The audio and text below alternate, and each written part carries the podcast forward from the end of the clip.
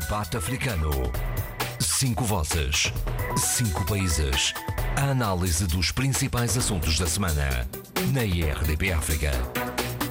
O MPD, no poder em Cabo Verde, renovou a maioria absoluta nas eleições legislativas da semana passada. Uma vitória reconhecida desde logo na noite eleitoral por Janira Ofer Almada, líder da oposição, que nessa mesma noite anunciou o seu afastamento da presidência do PAICV. A UCID subiu em votos, elegeu mais um deputado, são agora quatro, todos eleitos em São Vicente, o que reforça de alguma forma o caráter regional daquele partido. Quanto ao resto, os pequenos partidos continuam pequenos. Viva! Este é o debate africano com Adolfo Maria, Sheila Khan, Eduardo Fernandes, Abílio Neto e José Luís Ofer Almada. É por aí que começa, Luís Viva. É por Cabo Verde que vamos. Um resultado sem surpresas, pergunto eu. Uh, sem surpresas e com surpresas. Uh, digamos que ambos os pontos de vista são uh, justificáveis. sem surpresas, porque em Cabo Verde desde a instalação da democracia pluripartidária, tem sido tradição haver renovação de, de, do mandato do partido no poder. Quer dizer que um partido no poder dura pelo menos dois mandatos. Essa é a regra. São dez, dez anos e as pessoas habituaram-se eh, com isso. O MPD durou uh, dois mandatos na, nos anos 90, na sua primeira governação. Eu acho até na altura que o MPD só não renovou o mandato por causa da candidatura de Carlos Veiga à presidência, o que levou à dissidência uh, do, do, do, partido? Uh, primeiro, a, uh, primeiro a dissidência antes, no, nos princípios dos anos 90, a dissidência do PCD, depois a dissidência do PRD, do PRD, fosse o Carlos Veiga candidato a primeiro-ministro na altura, eu estou certo que podia, podia renovar o mandato. Depois veio o PICV, que durou, repare, 15 anos em democracia, o que tem um valor simbólico importante por causa dos 15 anos do Partido Único. Depois, agora, havia essa possibilidade muito forte do MPD não renovar o mandato, o seu primeiro mandato. Isso viu-se claro a partir dos resultados das autárquicas, que, como se sabe, em termos de número de câmaras, dados de assembleias municipais, foram ganhas uh, pelo MPD, mas em que o PICV teve vitórias simbólicas fortíssimas, como na cidade da Praia, e aumentou exponencialmente o número de câmaras eh, relativamente às duas câmaras que detinha eh, nas eleições de 2016, o que foi um desastre eleitoral. E mais, as sondagens, repare bem, as sondagens até janeiro deste ano, portanto, três meses depois eh, das autárquicas, todas as sondagens davam a vitória ao PICV com maioria absoluta.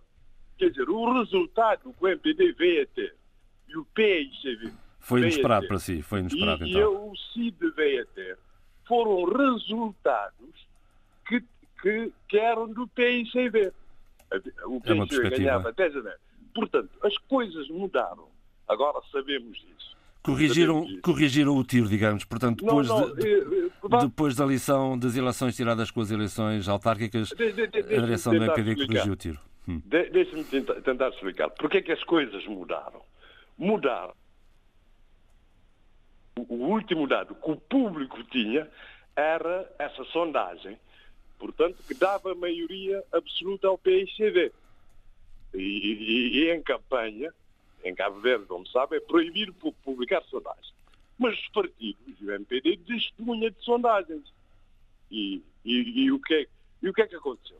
As coisas começaram a mudar para o vê, os analistas são quase todos unânimes nesse aspecto, quando da constituição das listas, com as confusões que surgiram em São Vicente, em que o próprio primeiro responsável da da, da região política não houve uma proposta dessa região política e foi modificada substancialmente uh, pela direção política nacional do PICD, aconteceu a mesma coisa em Santo Antão, mandaram uma proposta de, de lista que foi modificada também eh, substancialmente pelo PSV, basta dizer que a, a, a, a, cabeça de lista que foi às eleições, na lista da Comissão Política Regional estava em sétimo lugar. E depois foi excluído uh, um, um dos deputados uh, da, da, da, legislatura passada que tinha votado contra o PICV na questão da contra a bancada, contra na, na, na, na questão da regionalização. O mesmo aconteceu também em Santiago Norte, em que um deputado muito conhecido, que é o José, José Veiga, foi excluído uh, da lista. E há, há mais uma razão no caso de Santiago Norte. E isso estive a conversar com pessoas muito bem informadas sobre questões eleitorais, porque uh, já foram líderes de partidos, e, e, e, o, que, o, que, o, que, o que essa pessoa me disse foi que em Santiago Norte, uma das razões da derrota do PICV é porque, como se sabe, Santiago Norte é constituído por vários conselhos, mas o mais importante conselho é o Conselho de Santa Catarina. Quando o, o, o responsável político do Conselho de Santa Catarina estava em terceiro lugar na lista. Quem estava em primeiro lugar é do Conselho de São Salvador do Mundo e em segundo lugar do, do pequeno Conselho de, de São Miguel. Portanto, as pessoas, de certa forma, não se sentiram bem representadas. Daí a grande vitória do por culpa, MPD por culpa própria, portanto. portanto. Porque repara, por culpa própria. Sim, sim. Não, foram tiros nos pés. Muito foram bem. tiros nos pés. E acho que é por isso que a líder do PCV tirou as devidas consequências. Mas mais uma coisa. Eu penso que a exclusão uh, da lista dos deputados, portanto, dos, do que você chamou de dinossauros, uh, hum. como Felisberto Vieira uh, ou, ou Júlio Correia, em Santiago do Sul, na cidade da Praia, o Filomena Martins, uh, em São Vicente, o Carlos Delgado, em Santo Antão, quer dizer, não foram tiros nos pés. Tinha que se renovar e acho que isso não influenciou. O que se tinha era negociar bem com essas pessoas para participarem nas campanhas, como, por exemplo, sei que em Santa Catarina o, o José Veiga participou nas campanhas. Acho que, portanto, não houve assim boas negociações uh, nesse, uh, nesse aspecto. E isso, portanto, foi a partir, portanto, da constituição das listas, porque eu penso que o PICV, com o resultado das sondagens que tinha, uh, empolgou-se demasiado cedo e em demasia e achou que podia fazer o que E, portanto, as coisas mudaram. E o MPD caiu em estado. Via-se quem, quem, quem consultou. Estamos com dificuldades. Hum. Os programas e as redes sociais. Via que o MPD estava em estado de desespero, porque transformou-se quase numa questão de honra. E importante na campanha foram também uh, os fake news impressionantes os ataques difamatórios uh, muito graves. De caráter digo, sexista exemplo, mesmo. Os ataques muito fortes feita, feitas contra a toda a família Alfaralada, incluindo eu que tive que responder violentamente, né? E, e calei o adversário, no meu caso, mas hum. também com a questão do, com a questão do consul honorário eh, eh, nos Estados Unidos, na Flórida. Você sabe que no último dia da campanha veio-se dizer uh, o jornal O País publicou um artigo a dizer que quem afinal foi responsável pela nomeação do cônsul honorário foi o antigo embaixador dos Estados Unidos, José Brito, está a ver? E que quem tratou, quem tratou uh, dos assuntos da papelada foi o escritório do David Alfer Almada. Está a ver a gravidade da coisa. No último dia da campanha. Isso lembra, lembra o que aconteceu em 91, que no último dia da campanha saíram panfletos do lado do MPD a dizer que Aristides Pereira, Pedro Pires, uh, os dirigentes à altura, tinham contas milionárias na Suíça. E isso influenciou drasticamente aquela maioria qualificada Bom, muito bem, Temos, já vamos com já vamos em 11 minutos de programa. Zé Luís, diga uma coisa, daqui para a frente agora, uh, uh, o que é que se desenha uh, no seu país? Antes, antes de passarmos também aos outros os outros membros aqui do painel, companheiros de painel, para falar sobre este assunto. Daqui para a frente, não, dois minutos, não, Zé Luís. Oh, eu penso que a situação, eu vou ter a oportunidade de falar disso na segunda parte do programa, que é a questão da dívida, situação económica vai ser uma, uma, uma governação muito, muito difícil. difícil. Claro. Muito difícil, muito exigente. E, e agora, só para dizer isso. Se faz favor, rápido. Uh, porque na segunda parte vou falar da, da, da claro. questão da governação. Agora, para dizer que é preciso ver que o MPD diminuiu o número de deputados, em dois, se não me engano, e, e o número de votos, o PCV aumentou dois deputados, a UCID aumentou e, vários, e o PTS aumentou um estava deputado. quase, quase a eleger quase a eleger um deputado. Teve portanto, 2 mil e tal votos. Muito bem. www.rtp.pt barra RDP África. Na segunda parte vamos continuar um, a abordar este assunto do pós, o assunto pós-eleitoral em Cabo Verde. Abílio, uh, vamos uh, descascar também um pouco ainda as eleições da semana passada.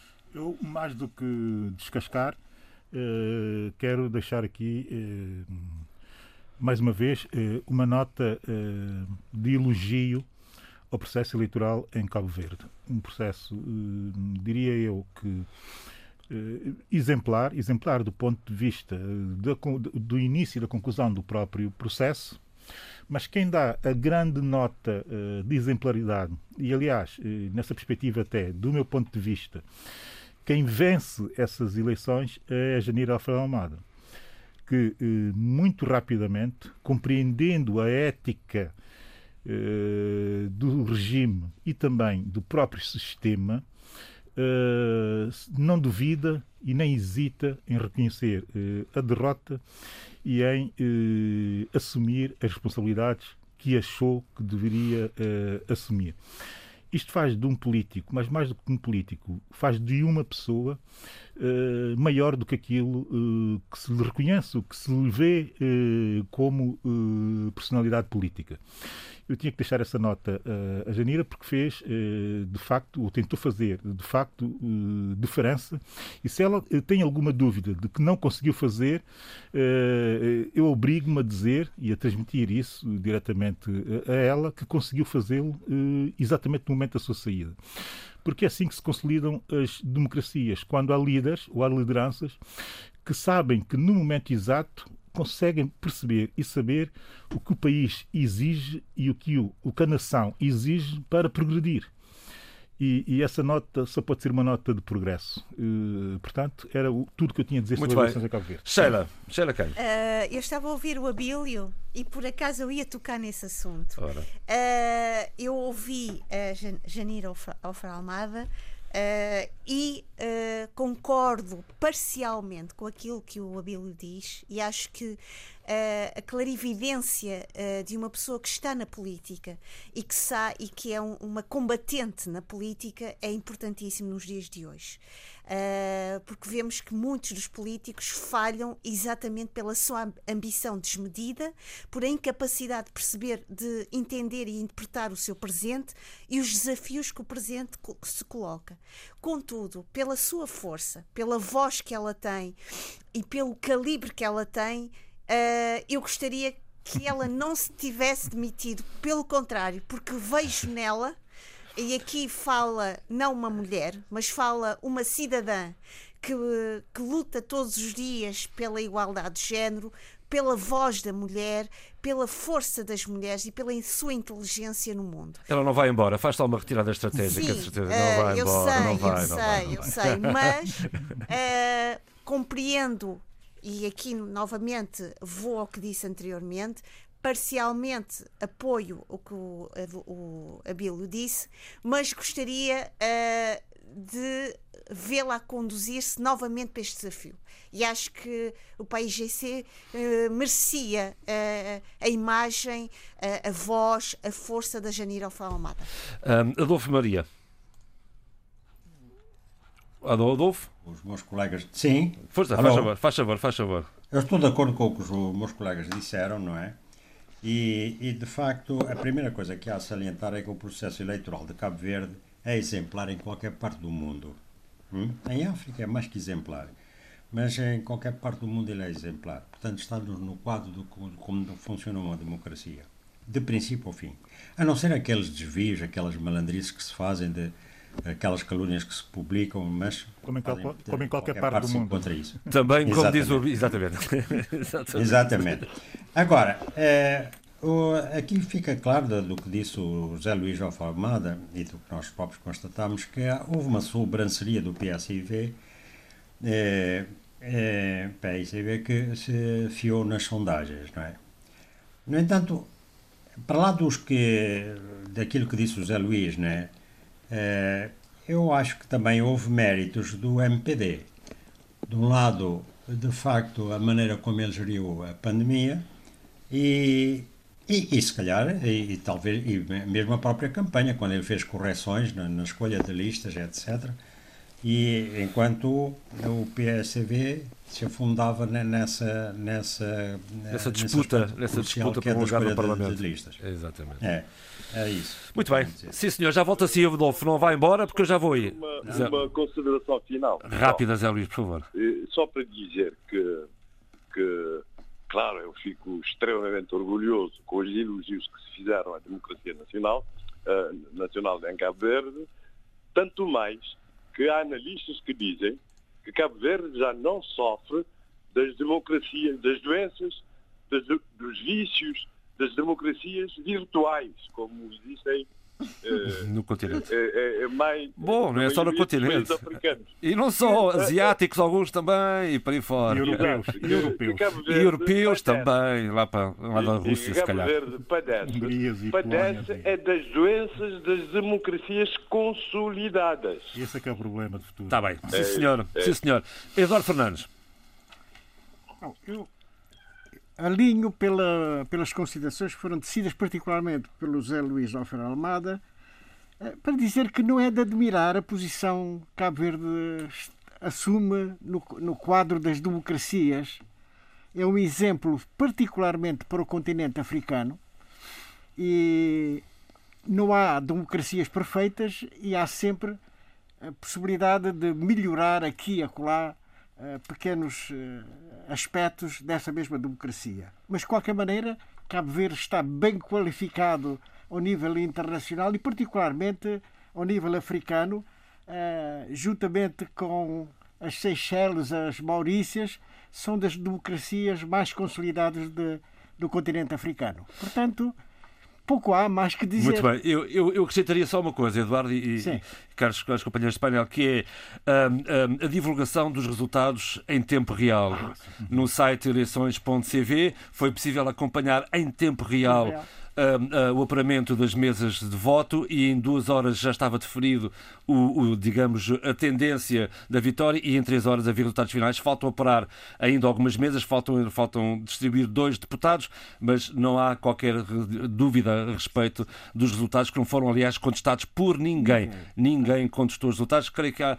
Não, o PSD contestou. Sim, mas o PS, olha, o PSD teve 271 votos e só existe de 5 e 5 anos. E, portanto, do PSD falamos depois noutra altura.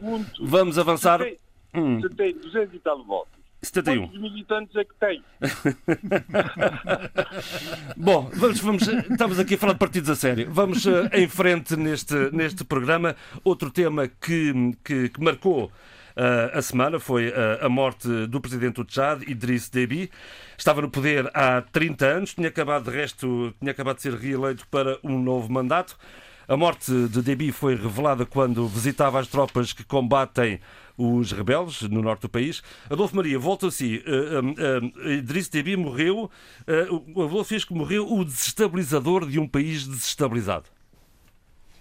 É, sim, quer dizer, é o Tchad e eu que andava lá fora também nesses tempos e que não vivia, por muito tempo não estive muito longe da Líbia e por aí fora, depois também acompanhava no Congo. Bom, vamos lá ver, este ditador, não é, que estava há 30 anos e que tinha eh, apiado pelas armas um outro ditador, que é eh, Hissène Abré, eh, do qual ele tinha sido general quando, quando Hissène Abré era um dos rebeldes apoiados pela Líbia, depois pela França, eu já lá chegarei.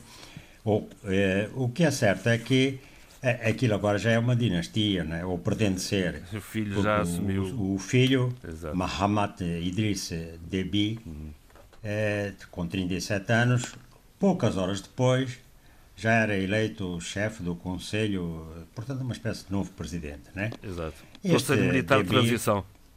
Exatamente, era isso mesmo. Uh, Debi, que tem sido, como aliás já há bastante tempo, é, é, um mestre na, do, é o, é o, na, na, aliás, ele é um elemento fundamental na aliança estratégica do Ocidente na luta contra os jihadistas. Tem sido, não é? E vimos a intervenção que também ele fez né, na, no Mali ao, ao, lado das tropas francesas. Uh, bom, e então o que é que sucede? Uh, quando este homem foi formado pela Escola Militar de Guerra Francesa, ele pertence a, uma, uma etnia muito importante, que é os Agouás, e que também, no entanto, também tem fissuras, não é? Uh, e, portanto, o que é que sucede? Sucede que isto não é nada novo, como eu frisei há bocado. E Senabrés teve 30 anos no poder, este também teve outros 30 anos. Uh, não, a Senabré teve menos. Mas, 27, não, não 27. 27 é isso, é isso mesmo. Não é nada, não é nada como um bom economista para saber números. E não só, e o erudito. É, e, eu, é, portanto, eu lembro-me quando Tombalbaye, François Tombalbaye, tomou o poder, é, tomou poder, não, foi eleito naquelas eleições, quando a, a França deu independência, em 11 de agosto de 1960. Pois bem, é, Tombalbaye não durou pouco, não durou muito. Em 1965 houve revoltas contra a polícia. Em 79 os rebeldes tomaram a capital do país é, e puseram a, fim à hegemonia dos cristãos da região sul. É, e, entretanto, havia toda uma série de, de comandantes rebeldes que estavam em conflito. E, e Sena Abreu, Sena Abré uh, acabou por se impor esses, com, esses comandantes né, e assumiu o poder em 1982 e derrubando o Gukuni Wedei que tinha vencido as eleições. Bom, uh, e Senabre começou precisamente com forte apoio da Líbia, que sempre esteve muito interessada no Tchad. E de, depois ele passou a estar ao serviço da França, ou apoiado pela França. E, e também se diz que ele recebeu apoio, ou pelo menos uh, provas, de, da CIA, porque era considerado como um baluarte uh, na luta contra a Líbia uh, de Gaddafi, né? E, portanto, enquanto a Líbia apoiava o EDEI, que era que estava no poder, a França apoiava Hebré. Portanto, a, a, França estava também naquela do, do, do, golpe de Estado, não é? Portanto, sei lá, França-África, é, no seu esplendor. É, portanto, com o apoio dos Estados Unidos da França, a Abré conseguiu finalmente expulsar os líbios em 87, porque agora ele, ele de, de aliado dos líbios, recebendo apoio dele, passou a inimigo. E então nós vemos que a Líbia interveio em 78, em 79, de 80 a 81, de 83 a 87, é, sempre com apoio, apoiando uma ou várias fações na guerra civil. E o, o desenvolvimento da, da Líbia, né, além de, do interesse manifestado em anexar, anexar a faixa da OZU, que ela reclamava que foram as fronteiras coloniais que alteraram essa faixa, que da, da OZU na, faixa, na parte sul, que era ao norte do Tchad, uh, a Líbia também procurava transformar o Tchad num Estado cliente, numa República Islâmica, eh, e, ao mesmo tempo, eh, expulsar os franceses da região e utilizar aquele país como base para expandir a sua influência na África Austral. Nós sabemos muito bem depois como é que o, eh, a Líbia chegou a, a, presidir, o Mohamed, Mohamed Gaddafi chegou a, a presidir a União, a, a, União Africana. Pronto, quer dizer, portanto, todos, eh, o, o Tchad é rico em petróleo, talvez também seja rico em urânio. Eh, no entanto, é um país miserável, está no fundo de, de, de todas as tabelas né, de, de, índice de desenvolvimento humano e tudo isso. Eh, e, e, no entanto, tem, é um país onde, onde é um neopotismo, não é? como se vê agora, não é? o filho já está já está a continuar o, o, o poder do pai. E, e, pronto, e acho que nisso Sim, corresponde à maior parte dos países africanos, em que há uma elite eh, predadora eh, que, que vive de, que eh, se assambarca todas as receitas do país e, e o resto da população vive miseravelmente. E ainda por cima, no, em casos como onde há bastantes divisões étnicas, a situação agrava-se e presta-se sempre a conflitos sucessivos. E o, o Tchad tem estado em conflito sucessivo Muito desde bem. a independência. Mahamat Idriss Deby, filho do presidente morto esta semana, tem 37 anos, é general do Exército. Eduardo Fernandes, eh, mais do mesmo. É mais do mesmo. Eh, estamos perante o nepotismo, é, claro, e, e portanto, apesar de, da sua tenra idade, já atingiu o, o posto o máximo, o, o generalato. Portanto, isto revela tudo. Quatro estrelas. Quatro estrelas. Ora, essa, essa eu não sabia. Está não sei se há mais que essa. se fosse sete, já tinha sete. okay. uh, uh, portanto, um Amat Debi assegurará por 18 meses, não? Uh, até às eleições, a governação do país. é preciso dizer que foram dissolvidos a Assembleia Nacional e o governo e há de facto uma comissão militar de transição de 18 meses. Iremos ver qual é, qual é o futuro uh, do Tchad com, uh, com a governação da, da comissão militar. Portanto, é um Estado, é um Estado que está a ser gerido pelos militares. Mas admitimos que não vai, não vai mudar grande coisa. Sim, sim mudar, eh, isso não é, não é, não é expectável. Não é, não é expectável. Esperemos é que as eleições dentro dos oito meses se realizem e que sejam democráticas, verdadeiramente e transparentes. Como as presidenciais anteriores que foram dando sucessivos mandatos ao presidente agora morto, que já no sexto mandato. Depois haverá sempre um país vizinho para ajudar a dar o golpe. Não, vizinho ou longínquo. Se for preciso. Se for preciso. Uma França ou assim. Não, a verdade é que, de facto, a instabilidade no Chad, é, digamos que é a sua tónica. Faz parte do ADN. Faz parte do ADN. Só entre 1991 e 2018, em 27 anos, uh, o Chad teve, 20, teve 17 primeiros ministros. Isto significa que o Sr. Uh, Deby, Deby era uma pessoa que gostava de. De ter... mudar de primeiro-ministro, portanto. Não é só mudar, é mudar. Quer dizer, se o primeiro-ministro se não adequasse ah, pois é. aos seus interesses, era imediatamente corrido. Era como o, Donald, Trump naquele programa, né? You're fired. Exato. Está despedido. Portanto, uh, uh, para, acabar pela, uh, para acabar com o mal pela raiz, o que é que o seu Debi faz?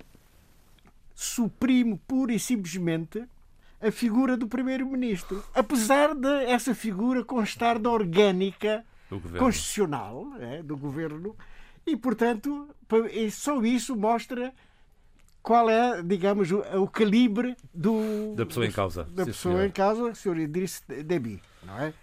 Agora, o grande problema agora é saber qual é o futuro do, do, do Chad. Hum. O Chad é um país caracterizado por uma instabilidade muito frequente. Os militares tiveram sempre um papel primordial ao nível da, enfim, da, da, da governação do país, quando não é quando não participam diretamente, os militares atuam para resolver os problemas do país, é? e já sabemos através de quê. Uh, e, e, neste momento, a incerteza quanto ao futuro do Chad coloca vários problemas. Considerar o país pobre, frágil e em guerra civil. É uhum. É preciso dizer que está em guerra civil.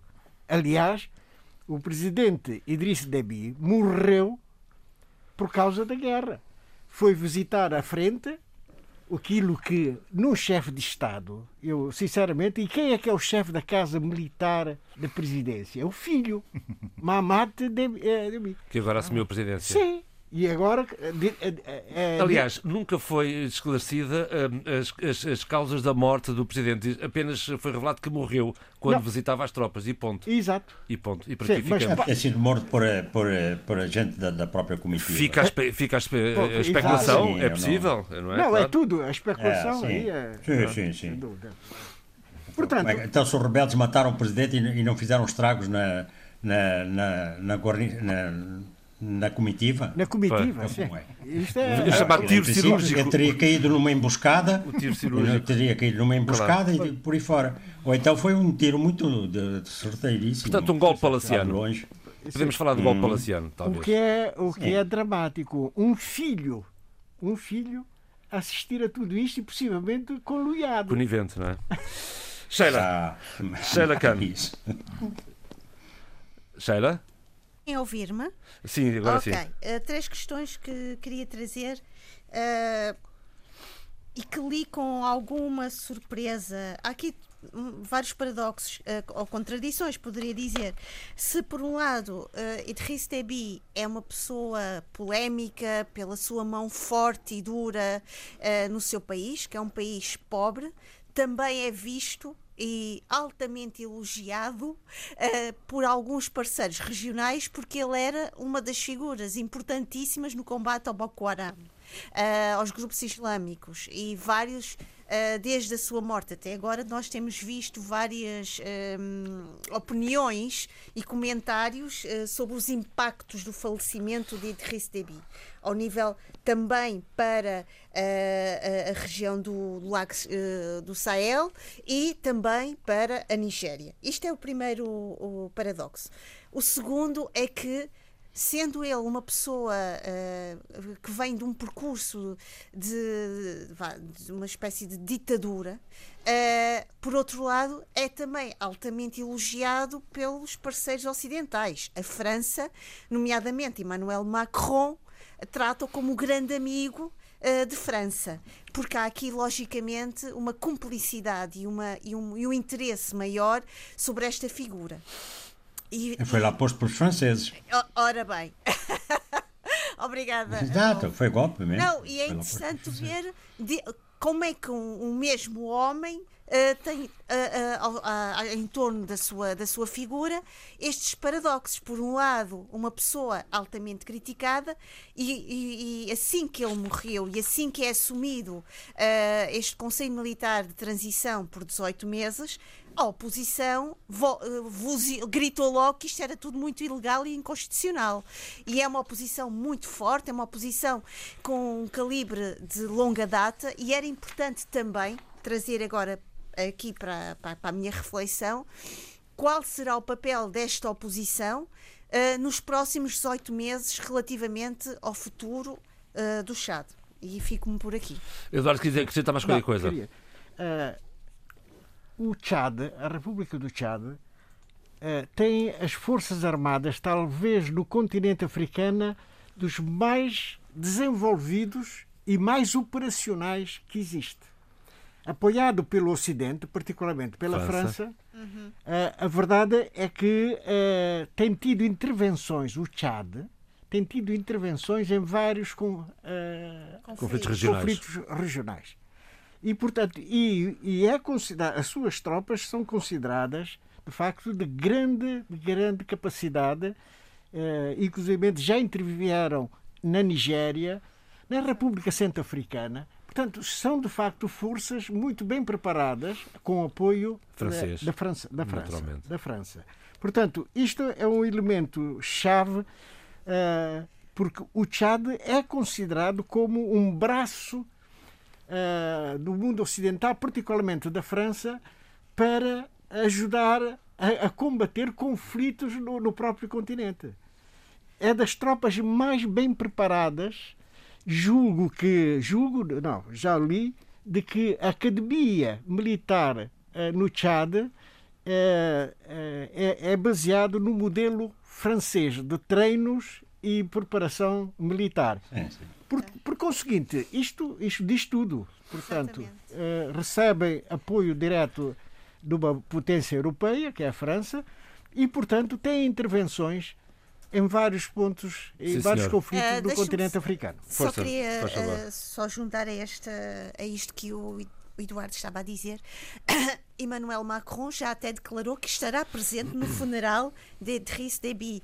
Uh, e, e, realmente, continua, às vezes o Adolfo diz, esta questão do colonial, do colonialismo, isto já passou, isto é passado, não podemos estar sempre colados a esta, a esta realidade. Não, não, nunca disse isso. Às vezes diz, Adolfo, às não, vezes não, não, diz. não, eu digo é que as, é, o que fazem as elites, o que fazem as elites não é culpa do colonialismo, é culpa delas mesmas. Uh, Elas escolhem os aliados que querem, fazem, fa, fa, a, a, a, roubam o Estado como querem e mais nada. Adolfo, eu discordo um pouco consigo. É só isso que pronto. eu digo, mais nada. Mas eu queria dizer que eh, vejamos que a declaração da França, a declaração de Emmanuel Macron e de outras personalidades claro, políticas francesas uh, mostram muito uh, legados, continuidades e heranças de um passado que nunca esteve tão presente como, como nestes momentos. Era isto que eu queria dizer. De resto, os, os 30 partidos da oposição, e já passou a Bíblia tarifa adicional, já passa, os 30 partidos da oposição avisaram França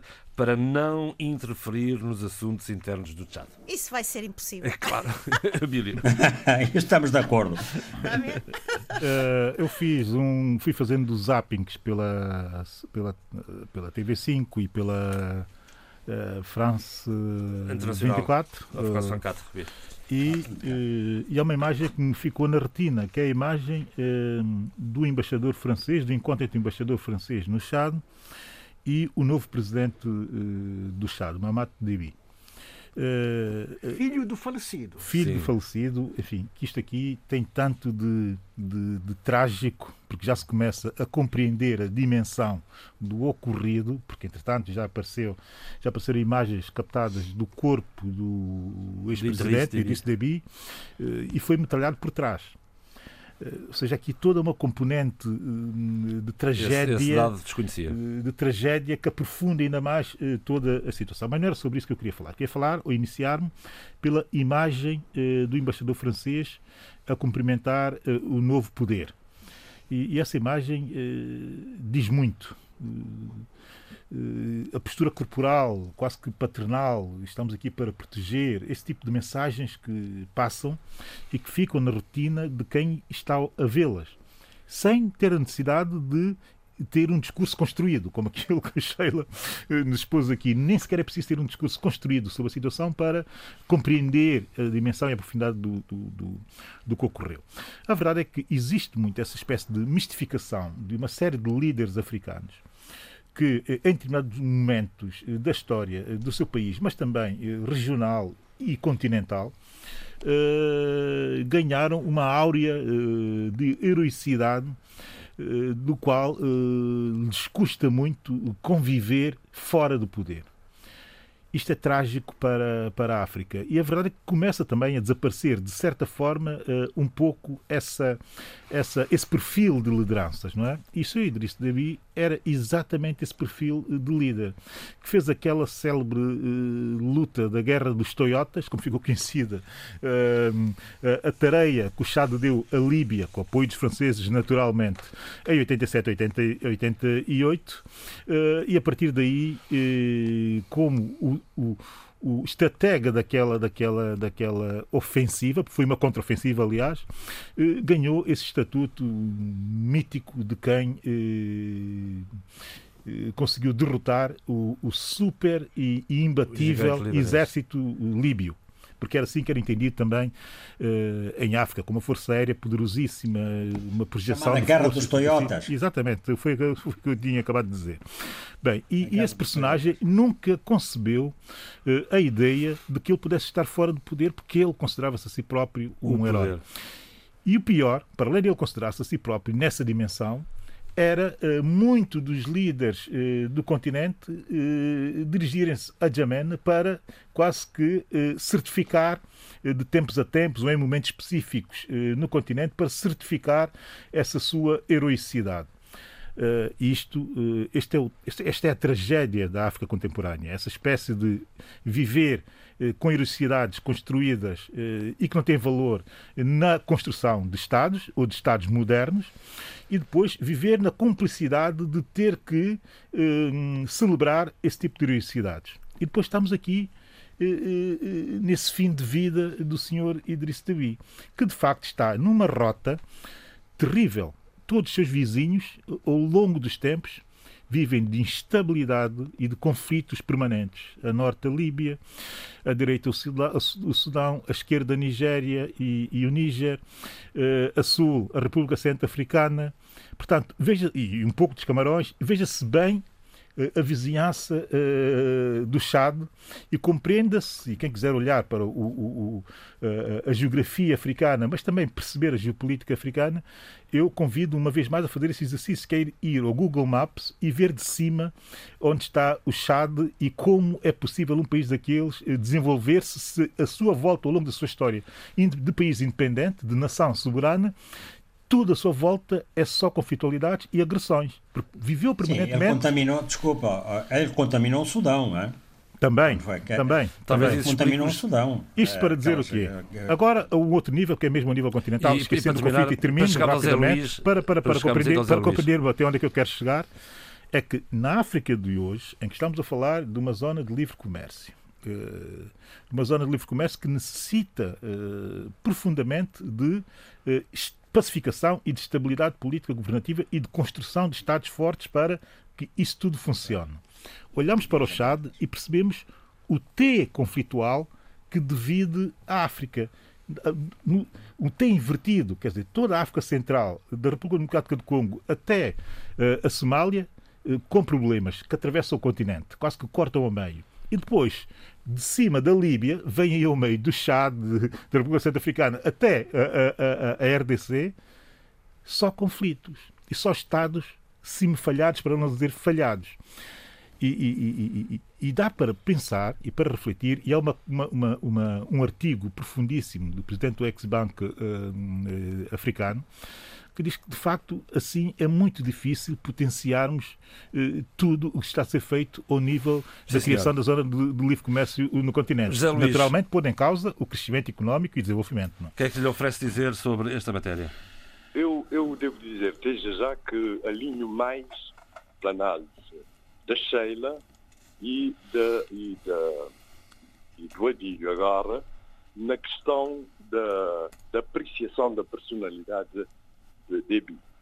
Primeiramente, devemos ver que é ele que retirou Isenabré do poder uhum. em 1990. Isso aqui foi dito, São Luís. Na época, na época, na época, foi dito, mas foi dito de forma, eh, não como vou dizer, na época da transição, da universalização da, da democracias. Isenabré era um ditador genocida Exato. que foi julgado em Dakar por prisão perpétua. Perpétua por causa dos crimes de genocídio contra a humanidade, uma série de crimes cometidos, previstos no Estatuto uh, de Roma, do Tribunal Penal Internacional, embora ele tenha sido julgado por um tribunal misto senegalês internacional. Essa é a primeira boa coisa do Déby. Segundo, ele organizou eleições. Ele ganhou, chegou ao poder uh, através uh, da guerra, da, da, nessa guerra civil, não foi um golpe de Estado, de guerra civil, depois organizou eleições. Só que, uh, portanto, perpetuou-se há 30 anos no poder, mas é preciso ver-se que a situação do, do Chad é um bocadinho diferente, por exemplo, do Níger.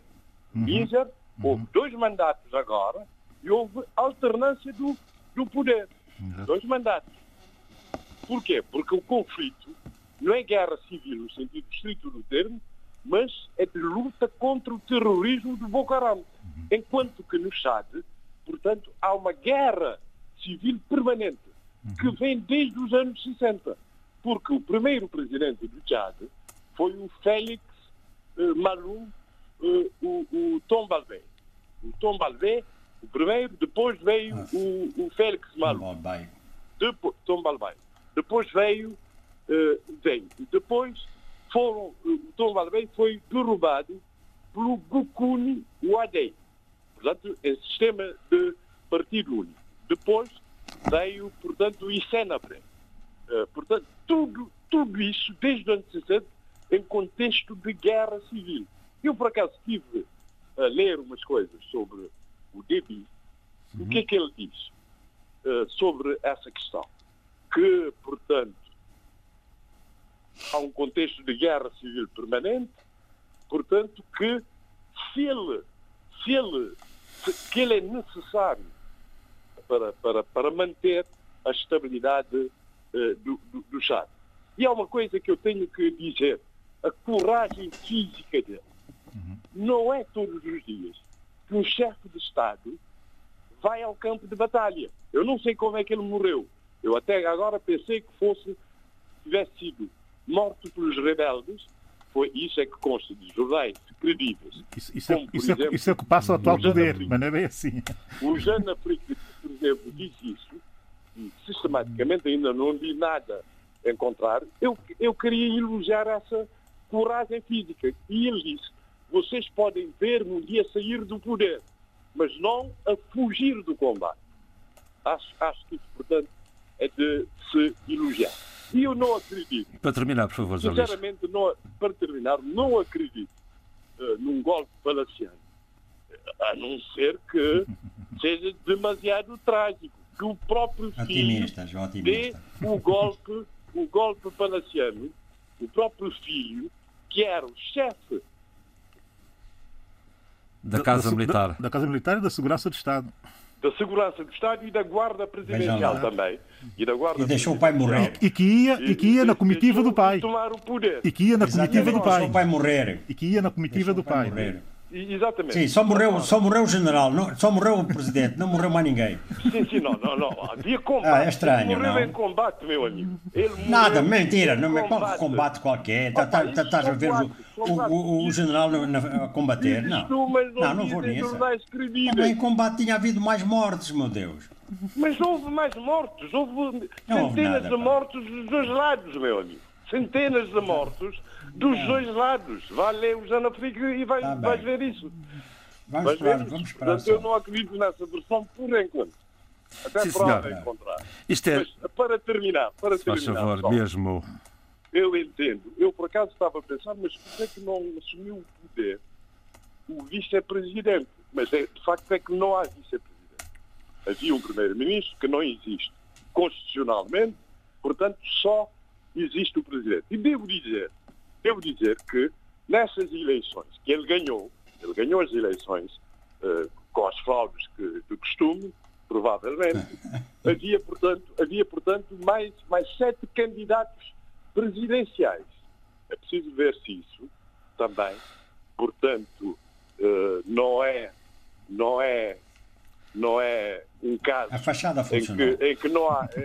Bom, já entendemos o essencial Já da. Já sabemos, já sabemos. Já entendemos o essencial do seu comentário, Zé Luís. Mas, mas de qualquer maneira, eu, eu, eu acho que a situação é complexa no Chad, Muito no complexa. sentido em que há uma ofensiva dos rebeldes, está a ver? Há uma ofensiva em curso, portanto, se faria sentido, se não faz sentido, de facto, haver um governo militar. Bom, o que é estranho é que seja por. Sim, senhor. José Luís, está entendido. www.rtp.pt barra. É por aqui que eh, é aqui que está o podcast do debate africano. Eu gostaria de ter falado ainda nesta primeira parte em sinal aberto do papel das mulheres na luta jihadista em Moçambique. Fique para ouvir na segunda parte do podcast. Até já. Ora, eh, Sheila Khan, eh, traz aqui um estudo sobre as mulheres na luta jihadista em Moçambique. Eh, é um estudo. Conseguem-me ouvir? Faz favor. Ok. Eh, um estudo muito interessante. Ouvi-o esta semana, eh, realizado pelo Observatório do Meio Rural, eh, conduzido por um, um colega meu, antigo colega meu do, de- do meu curso em Sociologia das Organizações, João Feijó, investigador agora eh, deste Observatório. ehm, em que ele vai eh, eh, mapeando e bem eh, estas questões da- da- das mulheres, o envolvimento das mulheres na, na luta jihadista. É um trabalho, e importa aqui, eh, em termos de metodologia, perceber como é que foi realizado, para não parecer que isto é um trabalho caído das nuvens. Eh, É um trabalho baseado em 23 entrevistas de várias mulheres. Alguns resultados são interessantes, porque são resultados muito heterogéneos. Ah, algumas das mulheres são captadas por estes grupos, doutrinadas, outras são ah, capturadas. ah, mas também há aqui uma questão muito importante: é que muitas delas mantêm-se em, em torno e ou, ou, ah, coladas, vá, col- colarei- vou colocar a coisa assim, ah, com estes grupos, muito também pelas suas vivências, pela instabilidade que marca as suas vivências insegurança alimentar, instabilidade económica, a instabilidade das suas próprias vidas. Muitas delas também funcionam como elementos ah, de espiãs. Ah, algumas das mulheres dizia este meu colega, o João Feijó, ah, que falavam, tinham o cuidado de alertar as outras suas colegas que poderia haver ouvidos que pudessem ouvir e, e participar este tipo de mensagem. O que é que isto significa? Significa que nós olhamos muito para estas guerras e olhamos muito para a componente ah, ah, vá, militar e estas componentes de- de- do que se está a passar em Cabo Delgado muito sob uma perspectiva masculina. Ah, mas se nós, se nós também recuarmos a nossa memória e o nosso olhar a outras guerras e outros estudos, percebemos que as mulheres, em, em muitas das situações bélicas, tiveram um papel importante.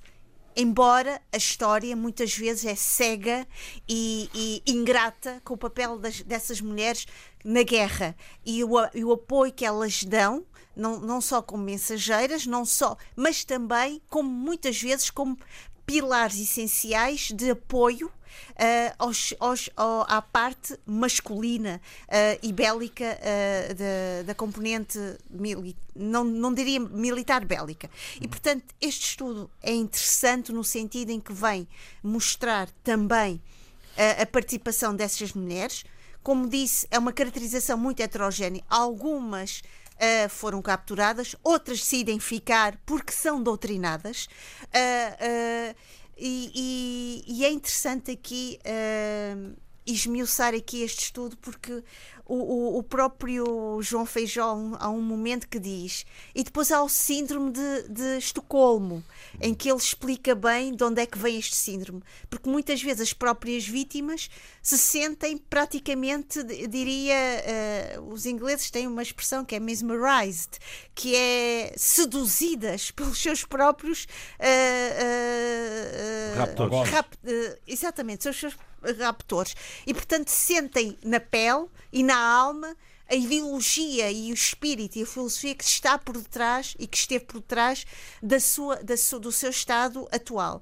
Acho que é um estudo que vale a pena ouvir. Ele esteve, o João Feijó foi entrevistado uh, no programa Noite Informativa durante e aqui na RDP África há duas também, semanas ah, uh, uh, não ainda fomos ontem... talvez os primeiros a dar a revelar este estudo oh. que, tem, que tem outras coisas muito interessantes como por exemplo a estrutura do, dos grupos terroristas que atuam em Cabo Delgado Exatamente. são estruturados cada um sabe o que está a fazer exatamente exatamente eu, mas eu quis eh, mais focalizar claro, no papel claro. da mulher porque como disse é muito desmerecido este papel, é muito invisível também. Uh, a, colaboração, a, colaboração, a contribuição uh, das mulheres na guerra. Uh, não nos podemos esquecer, já que estamos próximo do 25 de Abril, que muitas das mulheres que iam para a guerra colonial era um apoio psicológico aos seus soldados. Hum? E mais do que ninguém, acho que a Lídia Jorge esteve tão bem e escreveu tão bem sobre esse apoio que as mulheres tinham uh, as durante. madrinhas de guerra. Não só as madrinhas de guerra, as próprias esposas dos soldados. Uh, e de, o Lobo Antunes tem nas suas cartas uh, de amor na sua, com a sua primeira esposa, muito bem espelhado essa, essa, esse espaço de afetivo, de apoio que as mulheres tinham e que, e que, e que, e que partilhavam durante a, a guerra colonial. Hum. Não só, uh, estou aqui a lembrar-me também o trabalho muito detalhado da, da investigadora do SES, a Margarida Calafate Ribeiro, sobre Af e tem um título num livro que se chama exatamente este, África no Feminino. Mas também poderíamos voltar e não desmerecer as nossas mulheres combatentes, as mulheres da guerra de, de libertação, nos vários países que tiveram um papel essencial e primordial.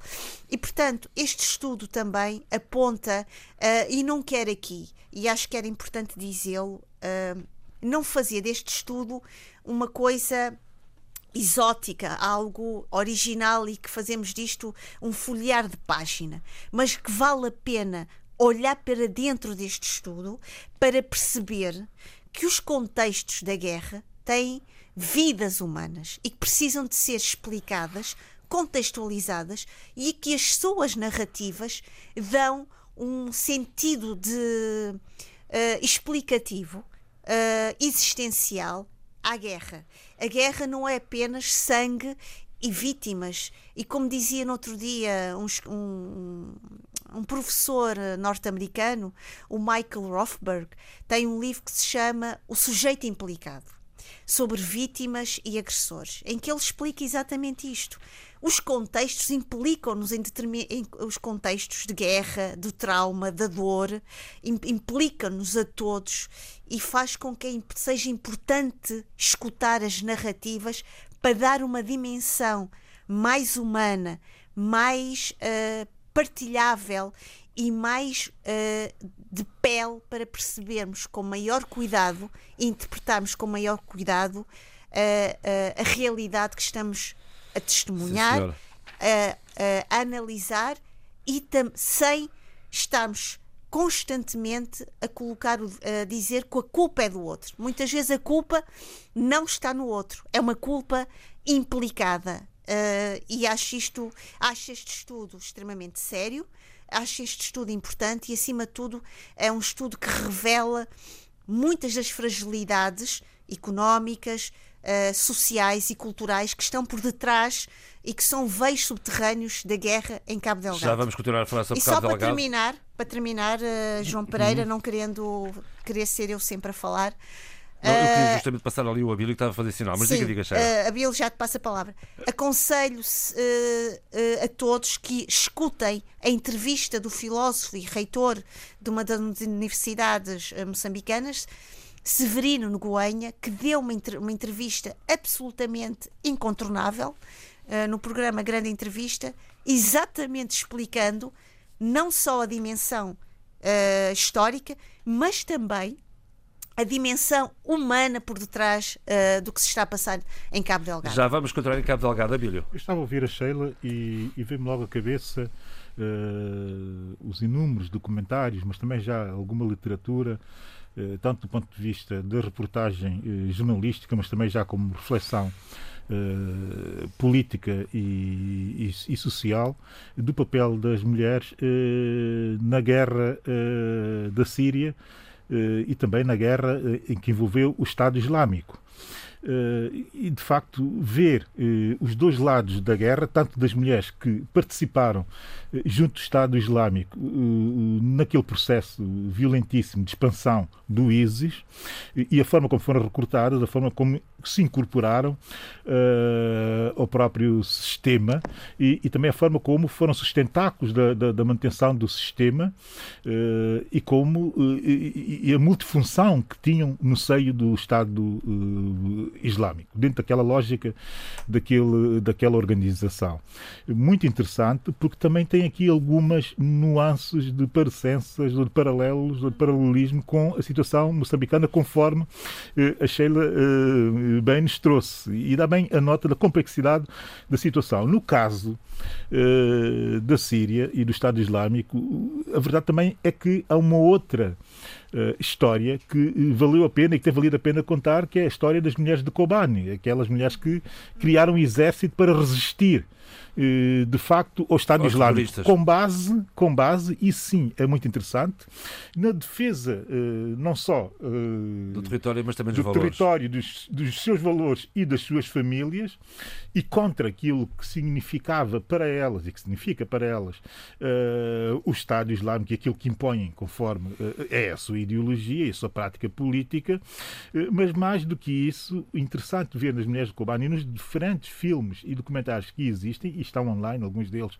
abertos para visualização, é compreender eh, a forma um, profundíssima da consciência pessoal, da consciência quase que individual, para além da questão cultural, da questão familiar, da questão do território, da pertença, havia sempre essa questão de eu tenho que defender aquilo em que eu acredito, que é uma coisa em que eu acredito como mulher. Hum. Ou seja, já passa também aqui a ver uma espécie de ideologia de género que não se associa nunca a esse tipo de territórios. Isso, para mim, eh, é do mais interessante que há eh, nesta, nesta coisa da relação da mulher Sim, com senhor. conflitos, sobretudo na época contemporânea. Né? Sim, senhor.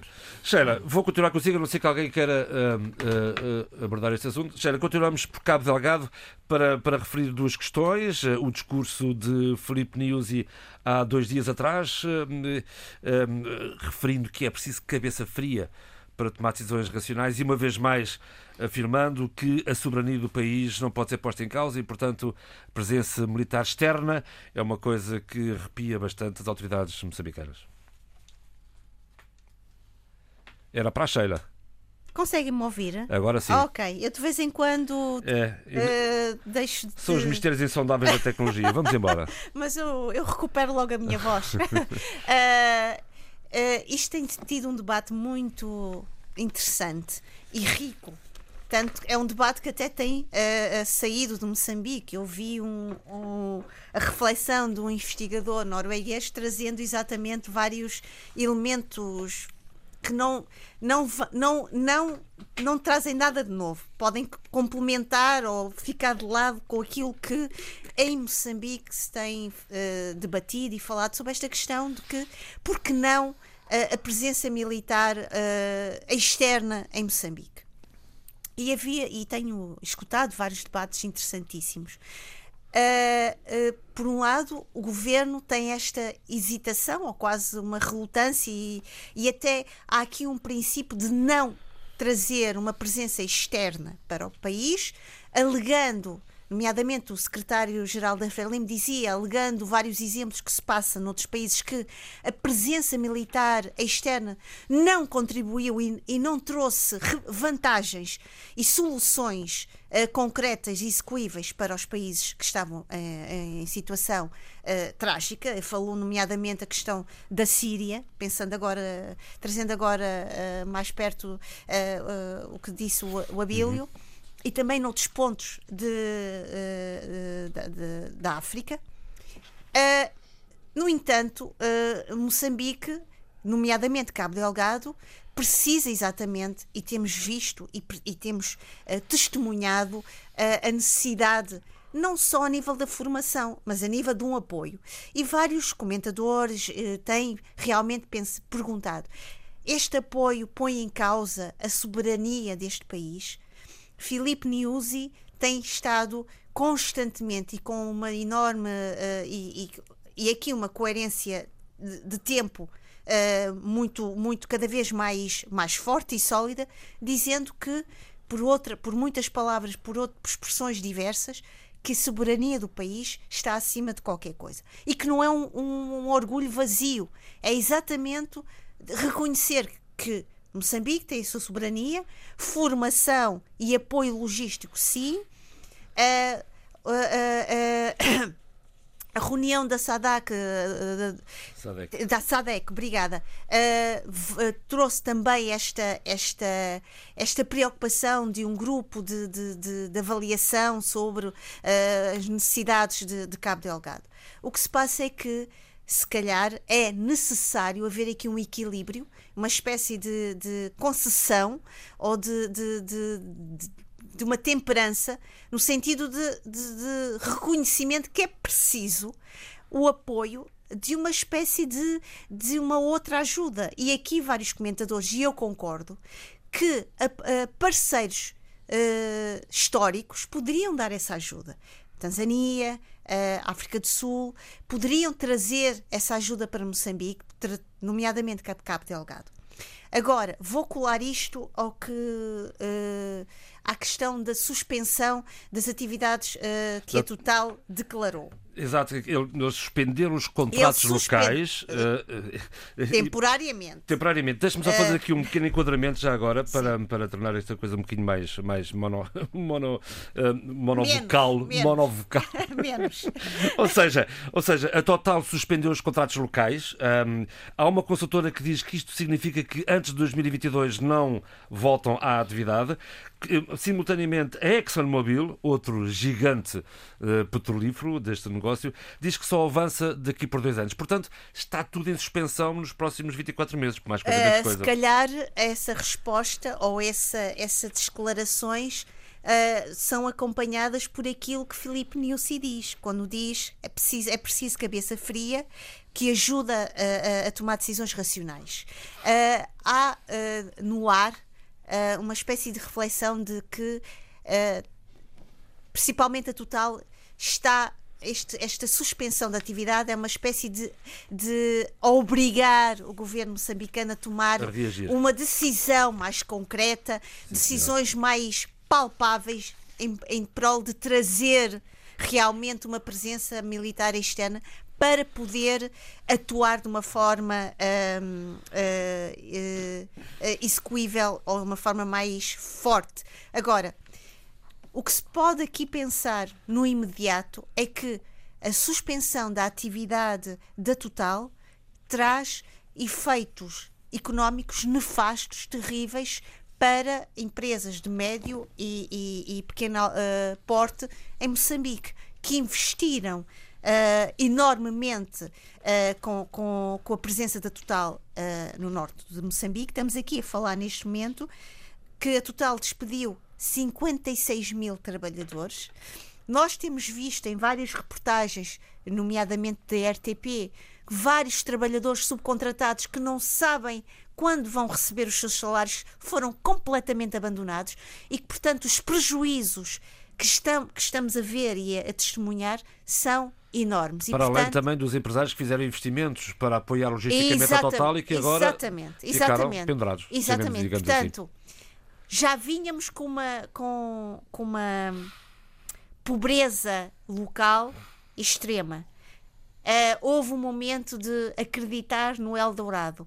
Houve um momento de investir porque se, porque se acreditava que esse Eldorado iria dar uh, e trazer proveitos. E de repente percebe-se que foi uh, que é uma, uma, uma ilusão, ou pelo menos uma, uma proposta de, de Eldorado cada vez mais longínqua se este, esta ameaça, esta insegurança se continuar a, a manter-se no norte de Moçambique.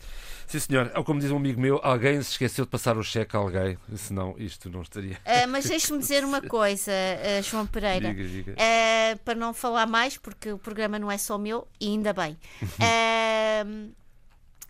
aqui também começa a surgir no ar a possibilidade de outros países estarem interessados, e aqui estou a falar do Qatar, de estarem interessados de uh, enfraquecer uh, uh, a exploração de gás natural em Moçambique e ter uh, maior apoio na exploração de gás liquefeito ou na produção de gás liquefeito no Qatar. E, portanto, há aqui já uh, várias uh, dinâmicas, várias teorias que podem, no tempo ou não, a serem válidas. Mas isto teríamos que chamar aqui o, e aqui vou brincar um bocadinho, o João Le Carré e, e, pegar nele e dizer vamos lá pensar isto, vamos trabalhar estas teorias da conspiração e perceber o é. caminho é. para onde isto vai, onde isto vai desaguar. Mas, só para terminar, a mim o que me importa mais é que a população que está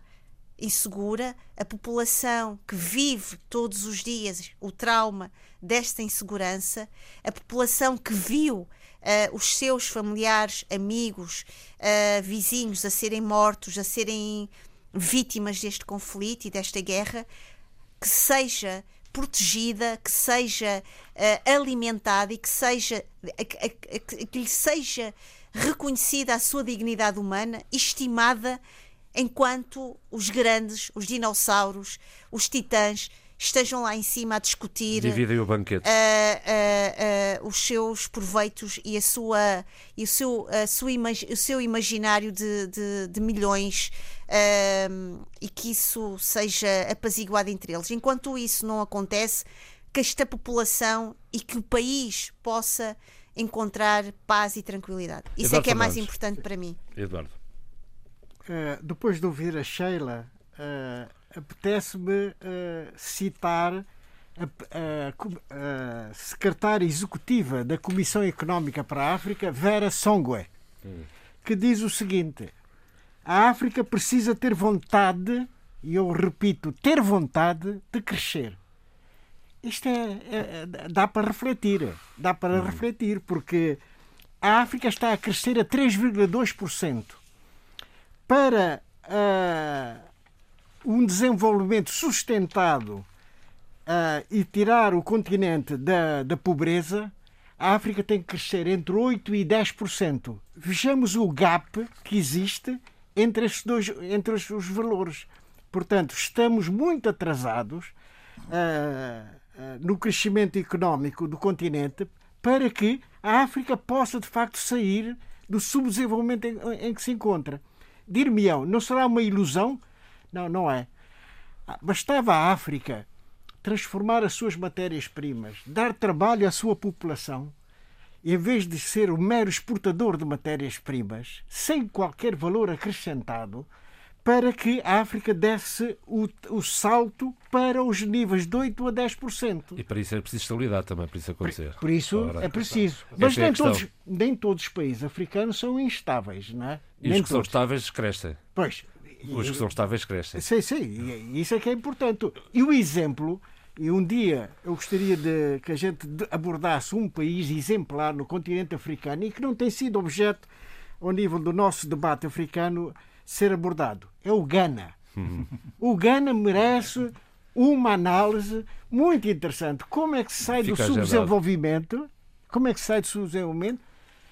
levando a, a um país como o Reino Unido dizer que em África será o primeiro país a ser desenvolvido será o Ghana. Não sei Muito se... bem. Fica, esse fica já agendado, agendado. Os meus amigos vão fazer o trabalho de casa que a gente vai, sim, sim. vai alternando. Sabem okay. perfeitamente bem que eu tenho uma relação com o Ghana que é reiterada, que é reiterada e que eu insisto muito em, em valorizar. Mas o que o Eduardo Fernando diz da, da senhora Songwe Hum. É, é, interessante, faz agora um ano que faleceu aquele um grande intelectual uh, africano, muito ligado às teorias de desenvolvimento, e Eduardo conhece-o bem, não é? O senhor Tandika Makandoir. Oh, Makandoir sim, sim, sim. Uh, Tanzaniano tanzaniano, exatamente, tanzaniano. e que foi o fundador e durante muito tempo esteve à frente da Codesria e, e, e, muito reconhecido, muito recomendado. Faz um ano que morreu de Covid. E a melhor homenagem que uh, poderia fazer-se uh, a esse grande intelectual uh, africano, não estou totalmente de acordo com tudo o que ele defende, mas do essencial estou, é aconselhar a releitura dessa sua obra seminal, que é o Running While Others Walk. Que é tão simples quanto isto. Nós temos que correr enquanto os outros vão andando. Hum. O continente tem mesmo que correr, está obrigado a correr eh, enquanto os outros vão andando. E, e, e, ler esse livro, que é todo ele a base de teorias de desenvolvimento, a base de, de, de, de como é fundamental pacificar e também estabilizar, dar estabilidade às governações, que eh, está tudo dito e inclusive tem os modelos de projeção de crescimento muito interessantes e que eu aconselho a releitura nesse contexto e, e seguindo aquilo que o Eduardo acabou de dizer e que a Sheila também vinha dizendo já. Muito bem. Uh, vamos a países uh, em, em, crescimento uh, ou com o crescimento em, em suspensão, se quisermos. esta introdução não sei se teve grande graça. Uh, queria me referir à Angola e de repente fiz aqui uma passagem um bocado, um bocado, um bocado mal feita. Bom, Abílio, Adolfo, peço desculpa. Uh, esta semana em, em Angola a, a notícia, as notícias que passaram por todo lado foram, uh, uma vez mais, as consequências da chuva torrencial que caiu em Luanda. Uh, já, vão, já são 24 o número de mortos Exato. provocados por esta, por esta tempestade. É, não, não, houve também mais outras notícias, mas... Eh, sim, sim, mas começamos por aqui e depois seguimos coisas. a tradicional agenda do Adolfo. Siga. Exatamente. É, já faz portanto, parte. primeiro anunciavam-se 14 mortos, ontem foi anunciado já 24 mortos, dos quais 9 crianças. Os municípios mais atingidos foram Cocoaco, Luanda, Viana, eh, Cazenga e Quilambaquiage. É, há afetadas mais de 2 mil famílias, casas que desabaram, residências inundadas são os milhares e eh, afetadas mais de 11 mil pessoas. Isto é o balanço, e que certamente que ainda será mais atualizado, do porta-voz da Comissão Provincial de Proteção Civil, Faustino Minguens. Eh, a catástrofe serviu para aproveitamentos políticos, não é? Isso que é normal, não é? Eh, nestas, eh, eh, no entanto, no terreno, Joana Lina que é a governadora de, de Luanda, endereçou mais uma vez as sentidas condolências e pediu aos administradores municipais que interviessem para que a socorro minimizar, minimizar as dificuldades do, das famílias. Mas eh, não sei se ela foi bem ouvida ou se é bem ouvida pela população, porque Joana Lina está fragilizada politicamente eh, pelo modo como geriu a, a, grave questão do lixo em Luanda. Não é? O Presidente da, República solidarizou-se e apelou à compreensão dos habitantes da capital para evitarem construções de habitação nas linhas d'água. Claro que os habitantes fizeram isto, e claro que isto é o, agrava as consequências das chuvas torrenciais. Mas claro também que não existe, eh, digamos, qualquer eh, vigilância das autoridades, nem existe qualquer plano diretor, nem existe qualquer plano de urbanização, a não ser para as grandes urbanizações para a classe média ou média alta. Bom, e mesmo essas ficam inundadas, atenção, porque entretanto as bacias de escoamento e, e por aí fora não são feitas. Mas pronto, é, é o chamado de deitar dinheiro fora, ou uma parte vai deitar de fora por má gestão, outra parte entra nos bolsos. Bom, é, o presidente da UNITA, Adalberto Costa Júnior, visitou na quarta-feira algumas zonas mais fustigadas eh, pela chuva. Eh, e então ele criticou a governação da província de Luanda, dizendo que os angolanos não podem continuar a aceitar as mortes como sendo uma fatalidade do mês de abril, que é o grande mês das chuvas em Angola. Bom, outras notícias é que vê-se mesmo que vamos ter eleições em 2022 e que, portanto, tome, o governo angolano vai tomando todas as cautelas e, portanto, e encerrou órgãos de comunicação social. Exatamente. É, portanto, o Ministério das Telecomunicações, Tecnologias de Informação e Comunicação Social, e tem uma sigla tremenda, Mintitix, é, anunciou a suspensão de, de, de atividades de empresas é, de televisão, como por exemplo a Rádio Record, é, que é aquela rádio da, da Igreja, do, da Igreja Universal Rendeu, da IURD. Sim, porque, exato, ligada à IURD e é o dos jornalistas eh, e portanto e dos jornalistas estrangeiros ela vinculados, né? E, mas, mas, também a ZAP, mas também a ZAP Exatamente, exatamente, estamos bem informados nós todos. Ainda os canais ZAP, ZAP Viva e a, e a Vida TV ficaram ainda suspensos os registros provisórios dos jornais, revistas, páginas web de notícias e estações de rádio, porque estava a haver muitos registros. Hum? É, possivelmente para ou de, só de simples cidadãos ou até de grupos de, de pressão ou coisa assim, não é? E, e, e de aumento dado, eh, não, não, as múltiplas opiniões uh, fariam, digamos, uns certos estragos, não é? Uh, portanto, as empresas provedoras de televisão por assinatura TV Cabo SA, DSTV Angola fin, e a Viva Record, como já dissemos, não têm registro uh, distribuem os canais sem registro para, para exercício de atividade em Angola. Mas, uh, diz uh, o porta-voz que o registro provisório, é um, há muitas têm um título provisório, mas é um título habilitante precário. E, portanto, o, o Ministério das Telecomunicações, Tecnologia, Informação, etc., é, quer, está a conduzir um processo interno de organização e regularização das empresas de comunicação social diz ele que há 243 jornais registados e apenas 34 se encontram em exercício de atividade em Angola. Bom, isso é verdade, quer dizer, o pretexto, o, digamos, o organizativo é absolutamente coerente, só que nós nunca sabemos também o que é que está aqui como preocupação política. Bom, entretanto, também há um, um diplomata é, de origem congolesa, nasceu no Congo, cresceu no Congo, formou-se no Congo, na, na RDC, é, Tulinabo Mushinji, é, que é um diplomata americano, foi nomeado é, pelo novo presidente embaixador de Angola em São Tomé e Príncipe. Bom, é, ele, tem, ele atualmente está em Dakar e Bissau, portanto, aí estar embaixador no país do, do, do, Eduardo Fernandes e também vai ser embaixador onde? Do Abílio, do Abílio Fernandes, do, do, do Abílio, do nosso Abílio. Por quê? Porque ele vai ser embaixador em Angola e em São Tomé e Príncipe. Portanto, Abílio, nós temos de nos pôr a pau hein, para ver bem como é que esse senhor é, é, leva os, as nossas vozes ao Departamento de Estado. Bom, é pelo menos um é. profundo é, conhecedor da realidade Palop, porque de, estando, é, em, estando, é, em Dakar, estando em Dakar com, com, e, com, enfim, e também embaixador não residente não em Bissau, né? conhece bem. E agora, eh, indo para Angola, é porque sabe do que, do que se trata. Sabe sim, sim, poda, não, isso é importante. A notícia é importante, porque ele já foi embaixador no Burkina Faso, eh, Faso eh, chefe de missão eh, nos Estados Unidos, na, em Etiópia, então, ele profundo esteve em representações diplomáticas. Diga? Profundo conhecedor do continente. Exatamente. Dar es Salaam na Tanzânia, em Casablanca, em Marrocos, Moçambique, Malásia. E atenção, hein?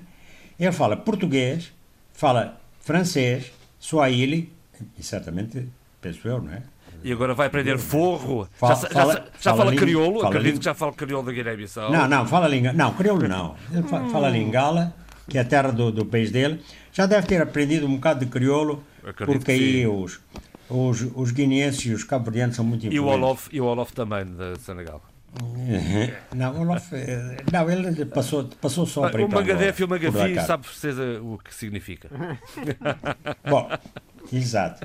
Agora, vamos lá ver. Uh, isto, uh, esta notícia mostra que realmente os Estados Unidos parece uh, irem olhar com outro olhar, passa a redundância, uh, para Angola. Hum? Uh, olhar agora de, de, maneira diferente do, do tempo do Biden, do, do Trump. Trump. era isto só que eu tinha a dizer. Sim, senhor. Muito bem, depois continuamos a falar porque recomendações finais. Ora, aí está. Eduardo Fernandes, um, em, em Bissau um, houve algumas movimentações eh, que começaram às escuras e acabaram escancaradas nos jornais e com chamadas eh, de, de, de atenção.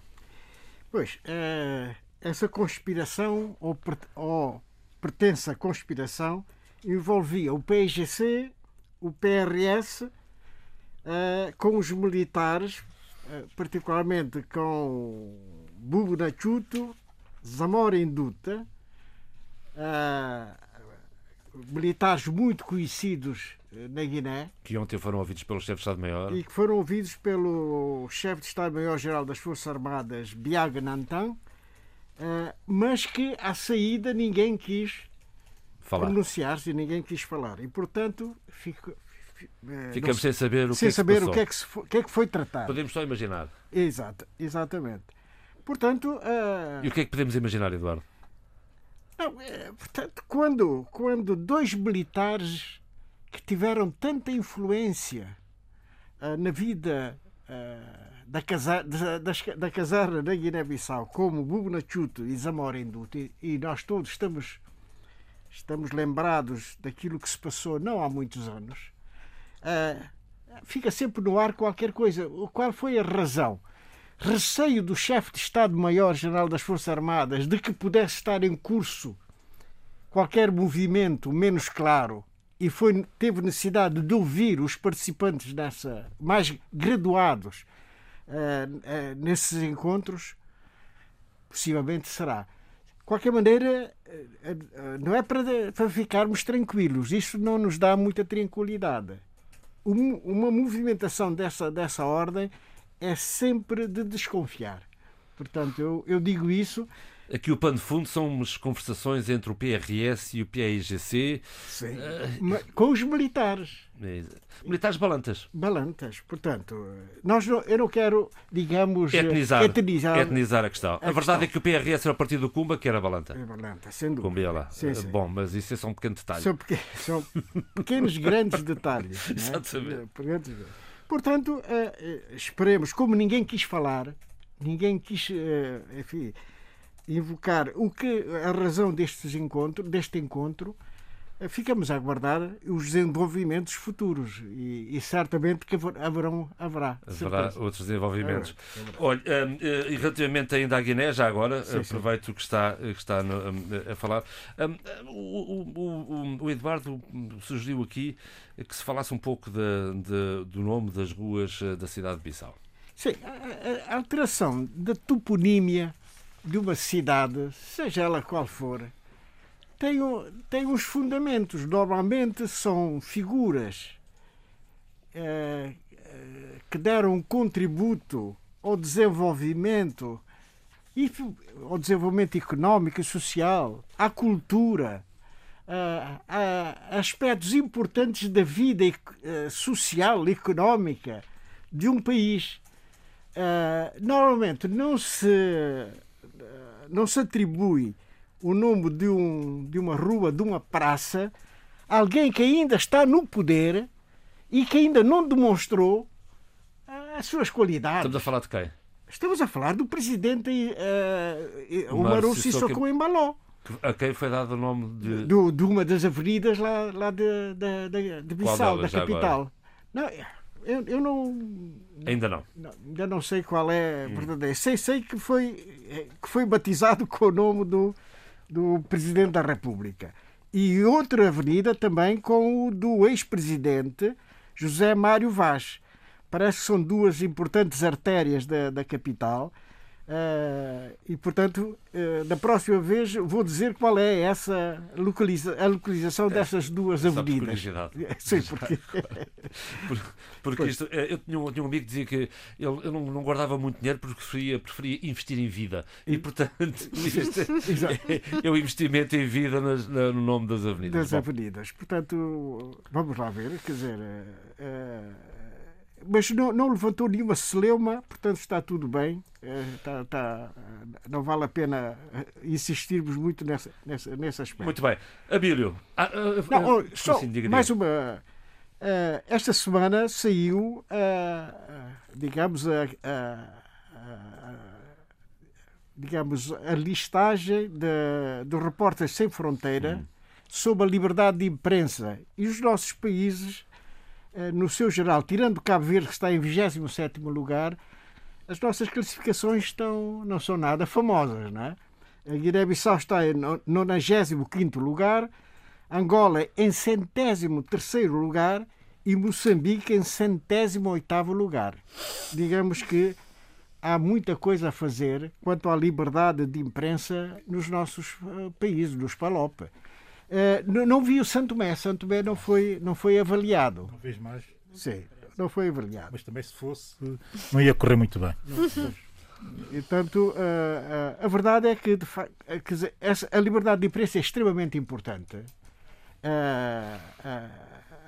não podemos coartar as vozes né, do, dos jornalistas. E, e, o caso da Guiné-Bissau, vejamos a comparação entre Cabo Verde e Guiné-Bissau. Cabo Verde é 27 lugar, que é um lugar honroso, que eu considero honroso. A Guiné-Bissau é 95. Portanto, já está no fundo no 70 fundo, lugares abaixo. Da, da Desta vez, quantos países é que avaliaram? Já nem me lembro. Eles costumam, não, não, não fazem a todos os países. Quantos? Foram? 150. Cento e qualquer coisa. Pai. Agora não, não, não, estou a lembrar.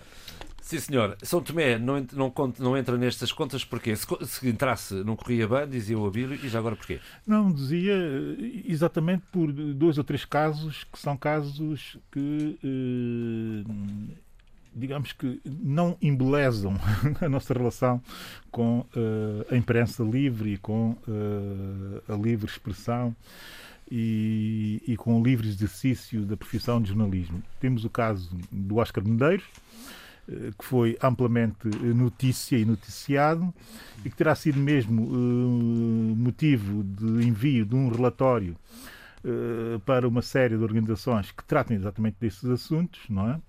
Uh, e depois temos também o caso uh, das ações judiciais interpostas pela cúpula do Poder Judicial em São Tomé e Príncipe contra outros dois jornalistas, no, para o caso o Jerónimo Muniz e o Nilton Medeiros, pelo facto de terem feito enfim, eh, reportagens e pelo facto de colaborarem com eh, uma instituição que é uma instituição, eh, o Observatório, exatamente fiscalização da ação governativa, mas da ação das instituições São Tomé no geral, e eu acho que por estes dois motivos e por mais alguns outros não ficaria muito bem. Mas, por outro lado, eu não quero estar aqui a criar um quadro uh, feio da situação uh, da imprensa em São Tomé e Príncipe, do jornalismo em São Tomé e Príncipe, até porque temos de facto, e, e, e isso parece-me óbvio, uh, um jornalismo também ele livre.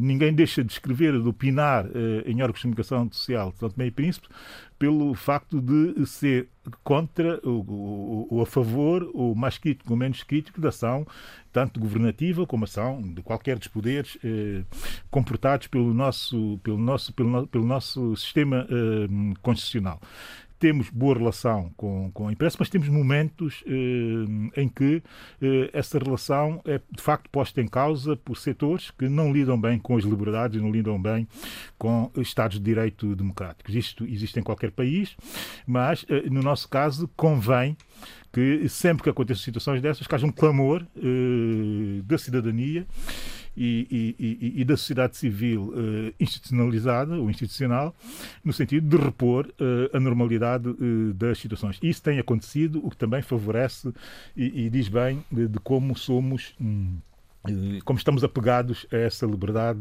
e a liberdade e, e as, as, liberdades e especificamente a liberdade uh, de imprensa. Portanto, não é um caso extremo de ausência de liberdades, uh, mas é um caso que pontualmente liberdade condicionada. É um caso em que pontualmente isso acontece. Agora, outra questão é sabermos se os órgãos, por exemplo, os órgãos de comunicação social do Estado, se poderiam fazer mais uh, para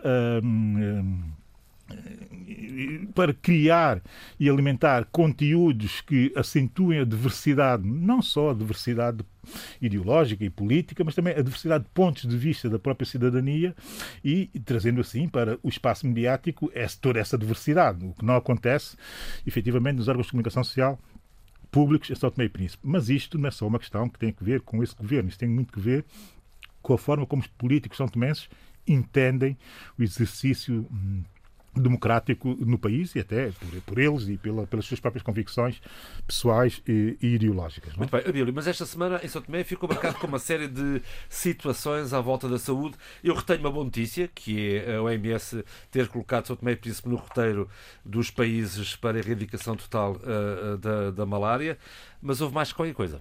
Sim, tem, eh, tem havido uma espécie de, de desconformidade, se quisermos, é uma espécie de reação, mas também de consciencialização eh, da cidadania, da sociedade civil, relativamente ao que está, o que se vem passando na justiça, na, na saúde, peço desculpas, é tão habituado que estou a falar sobre a justiça, mas aqui da saúde eh, no país. Eh, nessa perspectiva, eu começaria por eh, dar destaque a um artigo que eu acho que é absolutamente sublime. Já tive a ocasião de elogiar o seu autor, Lúcio Neto Amado, o título do artigo que está no Telanon, o artigo de opinião, é O lado oculto dos nossos hospitais, que é uma fotografia, mais que uma fotografia, uma radiografia, um tac ao, âmago, ao coração do nosso Sistema Nacional de Saúde, que é o Hospital Armenenses, que é o hospital de referência do país. O Lúcio, o, com seu olhar, eh, vai vendo o hospital na sua perspectiva, na perspectiva de qualquer cidadão que eh, goste e que ame que se relacione bem com o civismo, mas também com a boa gestão, vai entrando pelo hospital, eh, vai entrando pela rua do hospital, vai subindo a ladeira para o hospital, quem conhece São Tomé Príncipe, e vai entrando pelo hospital adentro e fotografando ponto por ponto a debilidade ou as debilidades. Eh, Porque ele tinha lá um familiar internado que acabou por falecer com Covid. Nós, de resto, aqui na RTPA, na RTPA fica também. O Oscar Medeiros eh, fez uma peça uma boa, muito boa, boa peça, peça, sobre, sobre, peça, sobre, sobre, justamente sobre, sobre a situação. E sobre, a partir do, do artigo.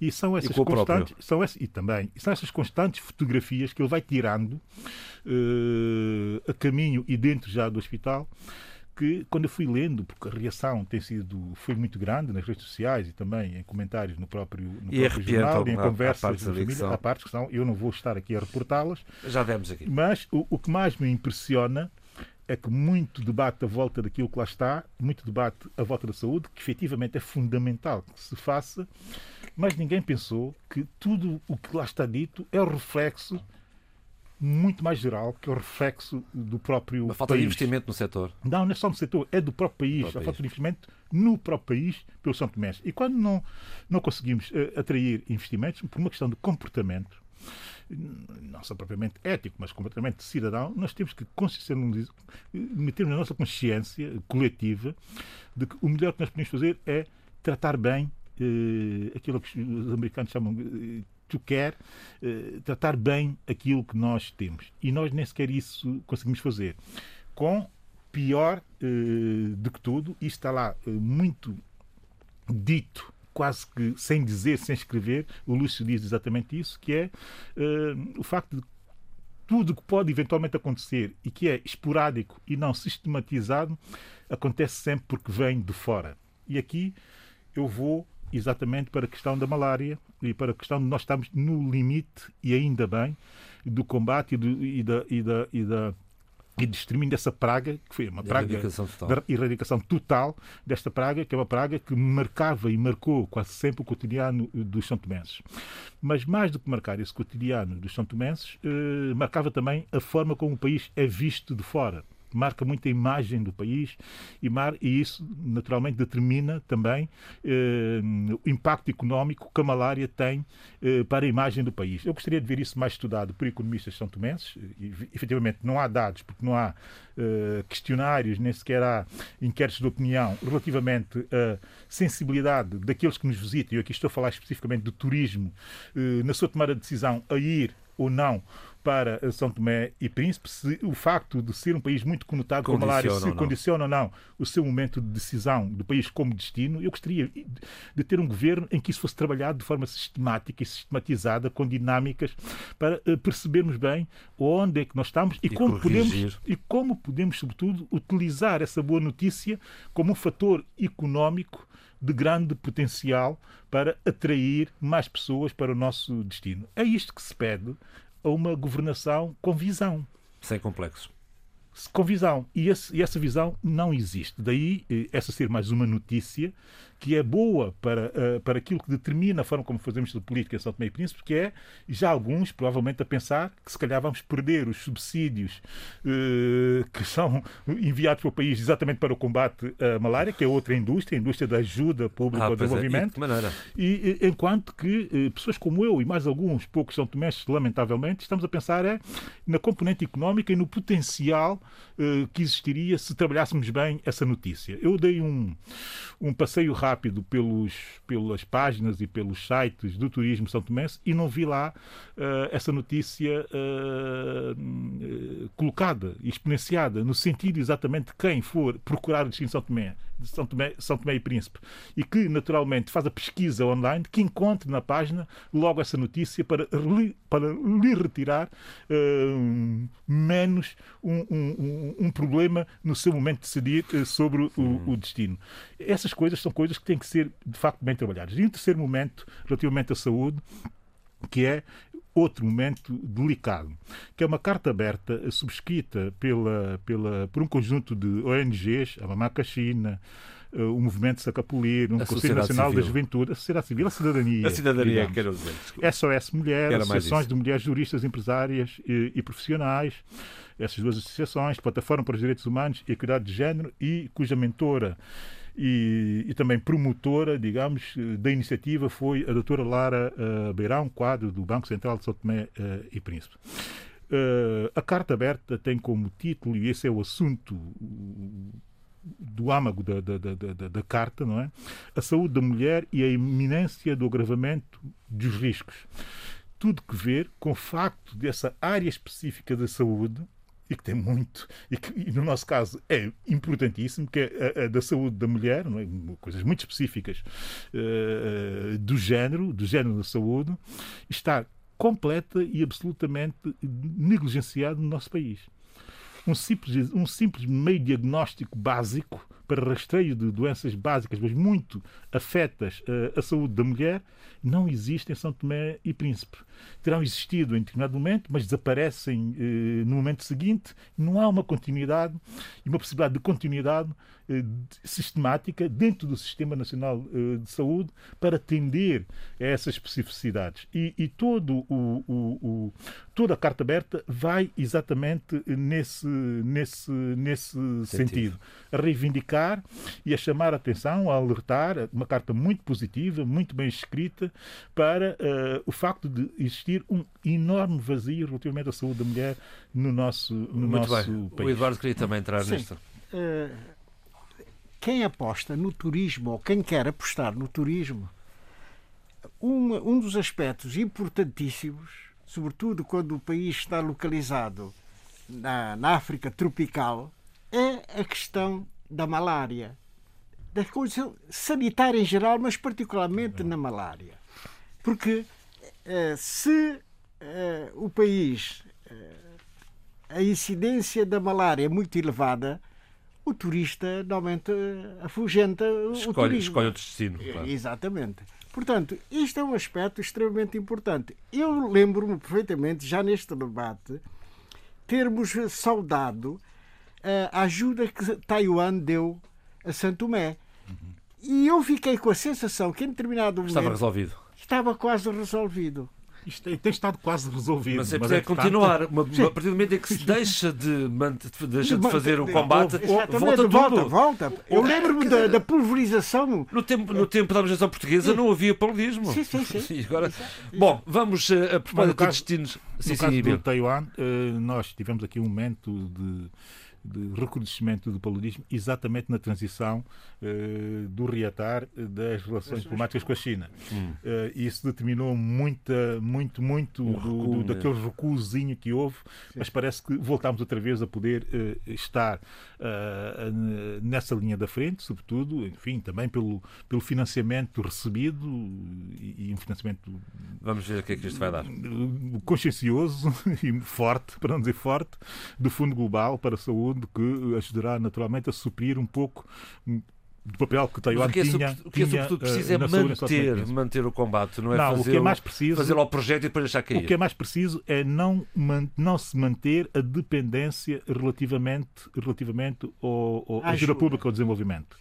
E é perfeitamente possível, eu já disse aqui várias vezes, perfeitamente possível conceber um Sistema Nacional de Saúde numa outra perspectiva em que se potencia a ajuda pública ao desenvolvimento, que jamais conseguiremos viver sem ela para manter um certo nível de qualidade de prestação de alguns serviços, nomeadamente os de saúde, mas uh, criar um outro sistema em que nós também sejamos capazes de contribuir para eles, gerindo temos bem, que, temos gerindo bem gerindo bem os dois tipos de financiamento. E temos que passar ao Zé Luís Ofer Almada para falarmos aqui das, dos desafios que se colocam uh, ao, ao, arquipélago agora com, com esta segunda maioria absoluta. Designadamente, Zé Luís, as exigências do FMI e do Banco Mundial relativamente à dívida pública, que já vai nos 141% do PIB realmente, é realmente desafiante uh, o que vem aí para o governo, para quem ganhou as eleições, o governo do MPD, e porque o FMI e o Banco Mundial, nas vésperas das eleições, estabeleceram Estabeleceu. o Nós- FMI e o Banco Mundial estabeleceram o limite do déficit em 1,5%, eh, te- mas eh, todo mundo diz que isso não vai ser cumprido. Para já porque a lei eh, do enquadramento orçamental de Cabo Verde permite um limite legal de 3%. Por outro lado, há todas as exigências advenientes do agravamento da situação macroeconómica, e, e, macroeconómica e da crise e do- do- dos investimentos, dos apoios e tudo isso que se tem que dar. E qual é essa situação? A situação é catastrófica. Digamos que temos uma recessão neste momento de 14,8%, mas no fundo é uma recessão de mais de 20%, porque antes da pandemia estava previsto um crescimento de 6%, está a ver? Portanto, temos que adicionar esses dois dados. Eh, Quanto à dívida, neste momento, não é o número que o João Pereira de Silva disse, mas é mais elevado. É de 154,9% do PIB e há quem fale em 166% se se eh, eh, eh, ajuntar a esse número, portanto, os contingentes. 166,3%. Portanto, isso é, é uma situação extremamente grave. Só para comparar, em 2015, a dívida pública de Cabo Verde era de eh, 200 milhões de contos, com, a porcentagem era, era muito elevada também, de 126% do PIB. Mas acontece que 97% dessa dívida era dívida externa em condições concessionais, a ver? antes de Cabo Verde atingir o patamar de país de rendimento médio, e a dívida interna era muito baixa. Por outro lado, era uma dívida de longo prazo. Agora, eh, temos uma dívida eh, eh, muito mais elevada em termos de percentagem do, do PIB, em que a percentagem da dívida interna é muito mais elevada. E a dívida interna, segundo dados que eu li nos jornais, eh, nomeadamente, eh, nomeadamente eh, eh, a dívida interna é quatro vezes mais cara que a dívida externa, está a ver? Custa quatro vezes mais. Eh, portanto, neste momento, temos uma dívida Neste momento perdemos o contacto. e 60, Ah, está, está aqui outra vez, continua. Eh, 266 mil Novo, novo Isso foi em Hum. 30 de setembro, mas agora, portanto, em 15 de dezembro, os últimos dados, Muito bem, Zé Luís. portanto, vá, ia nesse sentido. Temos Mas que fechar o programa. Temos que fechar o programa, sabe? terminar, só, só, só, um só- minuto, por só favor. uma coisa uh, rápida. Faz favor. Para dizer que é lamentável que, de facto, não tenha havido o, debate, aquele mal entendido todo, o debate, a democracia ficou um bocadinho lesa e, e ficou um bocadinho lesada Está a falar do quê, por desculpa? causa disso. Estou a falar da, das eleições. Ah, o, deba o debate pré-eleitoral, está bem, está bem, Porque, sim. porque não foi. Não foi, era um debate importantíssimo. Sim, houve muita confusão e não houve debate. Mas depois, sem pôr em causa a exemplaridade da transição cabo-verdiana e do estado atual da democracia, devo dizer que eh, houve várias, vários fenómenos condenáveis, eh, designadamente a utilização das câmaras municipais para as campanhas eleitorais, eh, a co- compra de votos, sem dúvida, compra de consciências, de forma, por vezes, escandalosa. Por isso é que o CID veio propor, o, disse que vai propor no- na- na- ao próximo Parlamento a adoção do voto obrigatório Uh, mas depois uh, percebi. Porquê? Porque há jovens que ficam aí sentados à espera do envelope que alguém lhes dê para irem votar para essa pessoa, né? para esse partido. Está a ver? Portanto, isso é um fenómeno generalizado nos subúrbios de Cabo Verde, portanto, é de se condenar. É, quase um, coisa, é quase um caso de polícia. Coisa, outra coisa, só, é um caso quase, mas infelizmente. Temos que ser rápidos, Zé Luís, por favor. A Comissão Eleitoral não, não dispõe de meios para impor as suas decisões. Por exemplo, aquela que suspendeu uh, a questão das rendas, uh, portanto, da, das rendas uh, decretadas pelo governo, não tem meios de impor isso. E, e, agora o governo vai ter que cumprir, não é? É isso. Muito Bom, bem. Olha, Zé Luís, eu, eu aproveito. Sim, senhor. Eu aproveito que está com o uso da conversa para me dizer, uso da palavra, para propor muito rapidamente numa linha a sua proposta de leitura para este fim de semana. Uh, a minha proposta de leitura é, agora, na sequência da petição sobre a oficialização do crioulo, é um livro. Imaginem de quem? De Negócio Nelly, que é, que é o pseudónimo de, de, de, portanto, Adolfo Lopes Varela. Ele, o livro chama-se Livro Poético Sampa Badiu.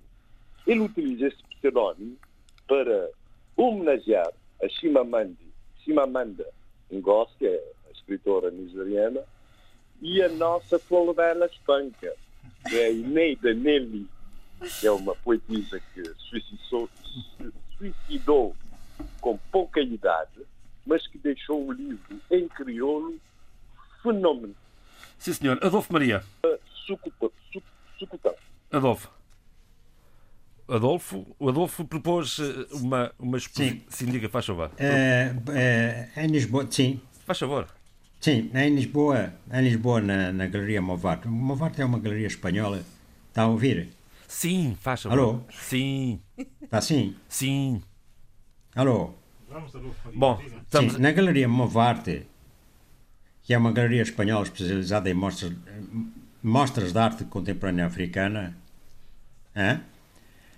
Tá? Estamos a ouvir, estamos. Estamos, oh, Adolfo, estamos a ouvir a exposição de António Hall em Lisboa, sim.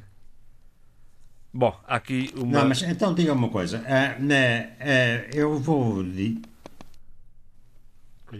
Agora, eu posso, posso continuar ou não? Diga, faz favor, Adolfo. Sim, sim. Por favor, digam-me se tenho retorno.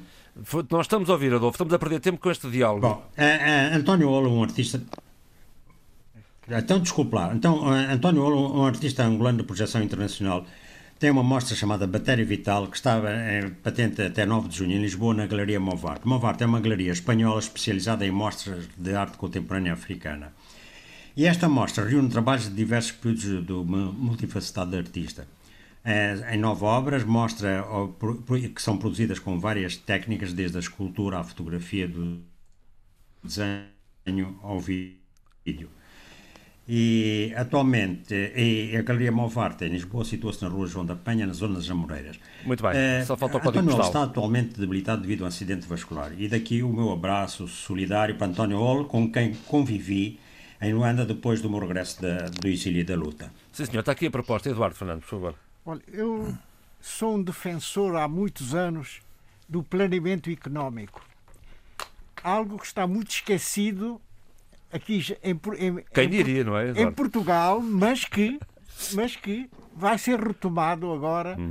Uh, e esperemos que dê bons resultados, como deu nos anos 60 com os quatro planos uh, de fomento que eu tive a oportunidade de acompanhar no Ministério das Corporações e Previdência Social. Uh, por isso mesmo recomendo a leitura de uma obra coletiva com os melhores intelectuais da época sobre a matéria, nomeadamente a Manuela Silva, já desaparecida, o João Cravinho, a Aurora Morteira, também já desaparecida, o João Moura, o Rodrigo o Rosário Giraldes e muitos outros, e o João Ferreira Amaral, que está muito ativo mesmo, o planeamento económico em Portugal, lições da, da experiência é um livro muito interessante e que pode ser um elemento uh, que, que pode ajudar uhum. nos nossos países a encarar este, este aspecto importantíssimo do planeamento.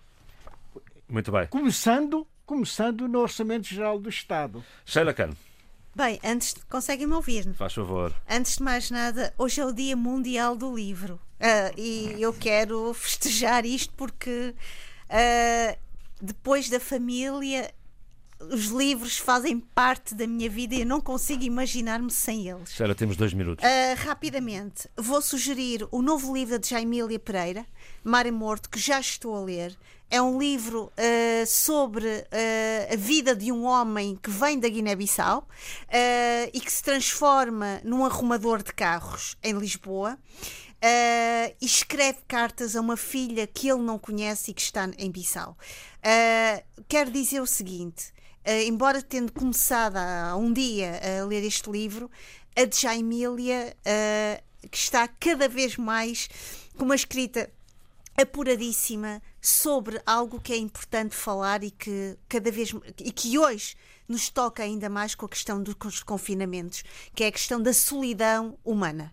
Uh, para terminar, uh, Nomaland, Sobreviver na América, de Chloé Zhao, um filme excepcional, outra vez sobre a solidão, não apenas económica, não apenas social, mas a- o sentido de solidão que esta realizadora, através de uma atriz extraordinária, que eu espero que ganhe o Oscar, porque merece, consegue eh, detalhar com uma, com, uma, com uma leitura cinematográfica eh, fantástica. Muito bem, Sheila, veja lá o telefone. Abílio. Não é meu, Eu, não é meu, Ok. é do vizinho, Sheila. Do vizinho do estúdio. não é meu, não tocou nada aqui no estúdio. Eh, Olha, vá, siga. aproveitar para mandar um grande abraço a Jamília. Eh, já, fiz, já o fiz pessoalmente. Pelo, breve, facto, pelo favor. facto de ter assumido novas funções na presidência portuguesa. Passou a ser conselheira do presidente Marcelo Rebelo de Souza e por esse facto eh, mando-lhe aqui um abraço e que faça um bom mandato. Aliás, nem é preciso sequer eh, esperar isso, que é a única coisa que eu espero que eu espero dela. E depois, naturalmente, irei, irei ler o seu novo livro, como leio todos os livros que ela escreveu, porque é uma grande escritora já. Eh, o que é que eu sugiro, por hoje ser o dia do livro? Eh, um livro que é uma homenagem. Eh, uma homenagem de uma autora que, é- que se assume como herdeira de Felipe Ross. Lisa Halliday, o livro chama-se A Simetria, é não podia haver melhor homenagem à literatura de Felipe Ross do que esse, do que esse livro. Eh, Relógio d'Água saiu em 2008 a tradução portuguesa, aconselho eh, vivamente. Depois, eh, faz cinco musical. anos, faz cinco anos, fez agora no dia 21 de abril, que morreu um gênio, o Prince. Eh, e por isso mesmo, uh, deixo aqui a minha homenagem ao Prince, por também fazer 30 anos de lançamento desse grande álbum que marcou a minha época académica toda, Diamond and Pearls. eh, e deixo aqui essa canção, grande canção, que é Strolling, que tem muito de Prince, mas também tem muito de uma de uma grande música que passou sempre a sombra do Prince, que é Rose Gaines, que eh, co-escreve essa canção e co-escreve parte de umas outras canções eh, do álbum eh, Diamond and Pearls.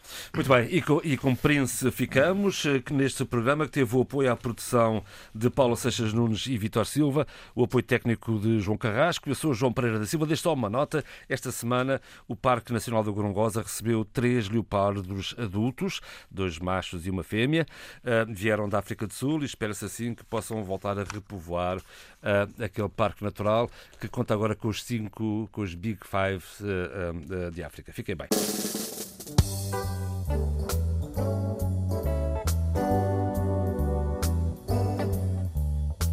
Close the shop,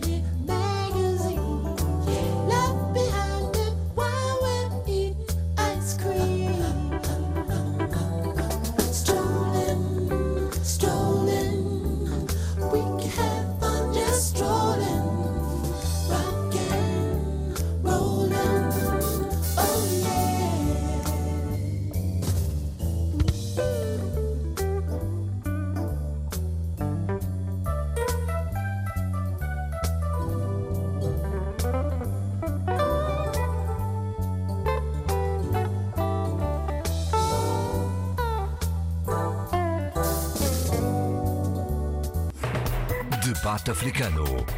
Cinco vozes. Cinco países.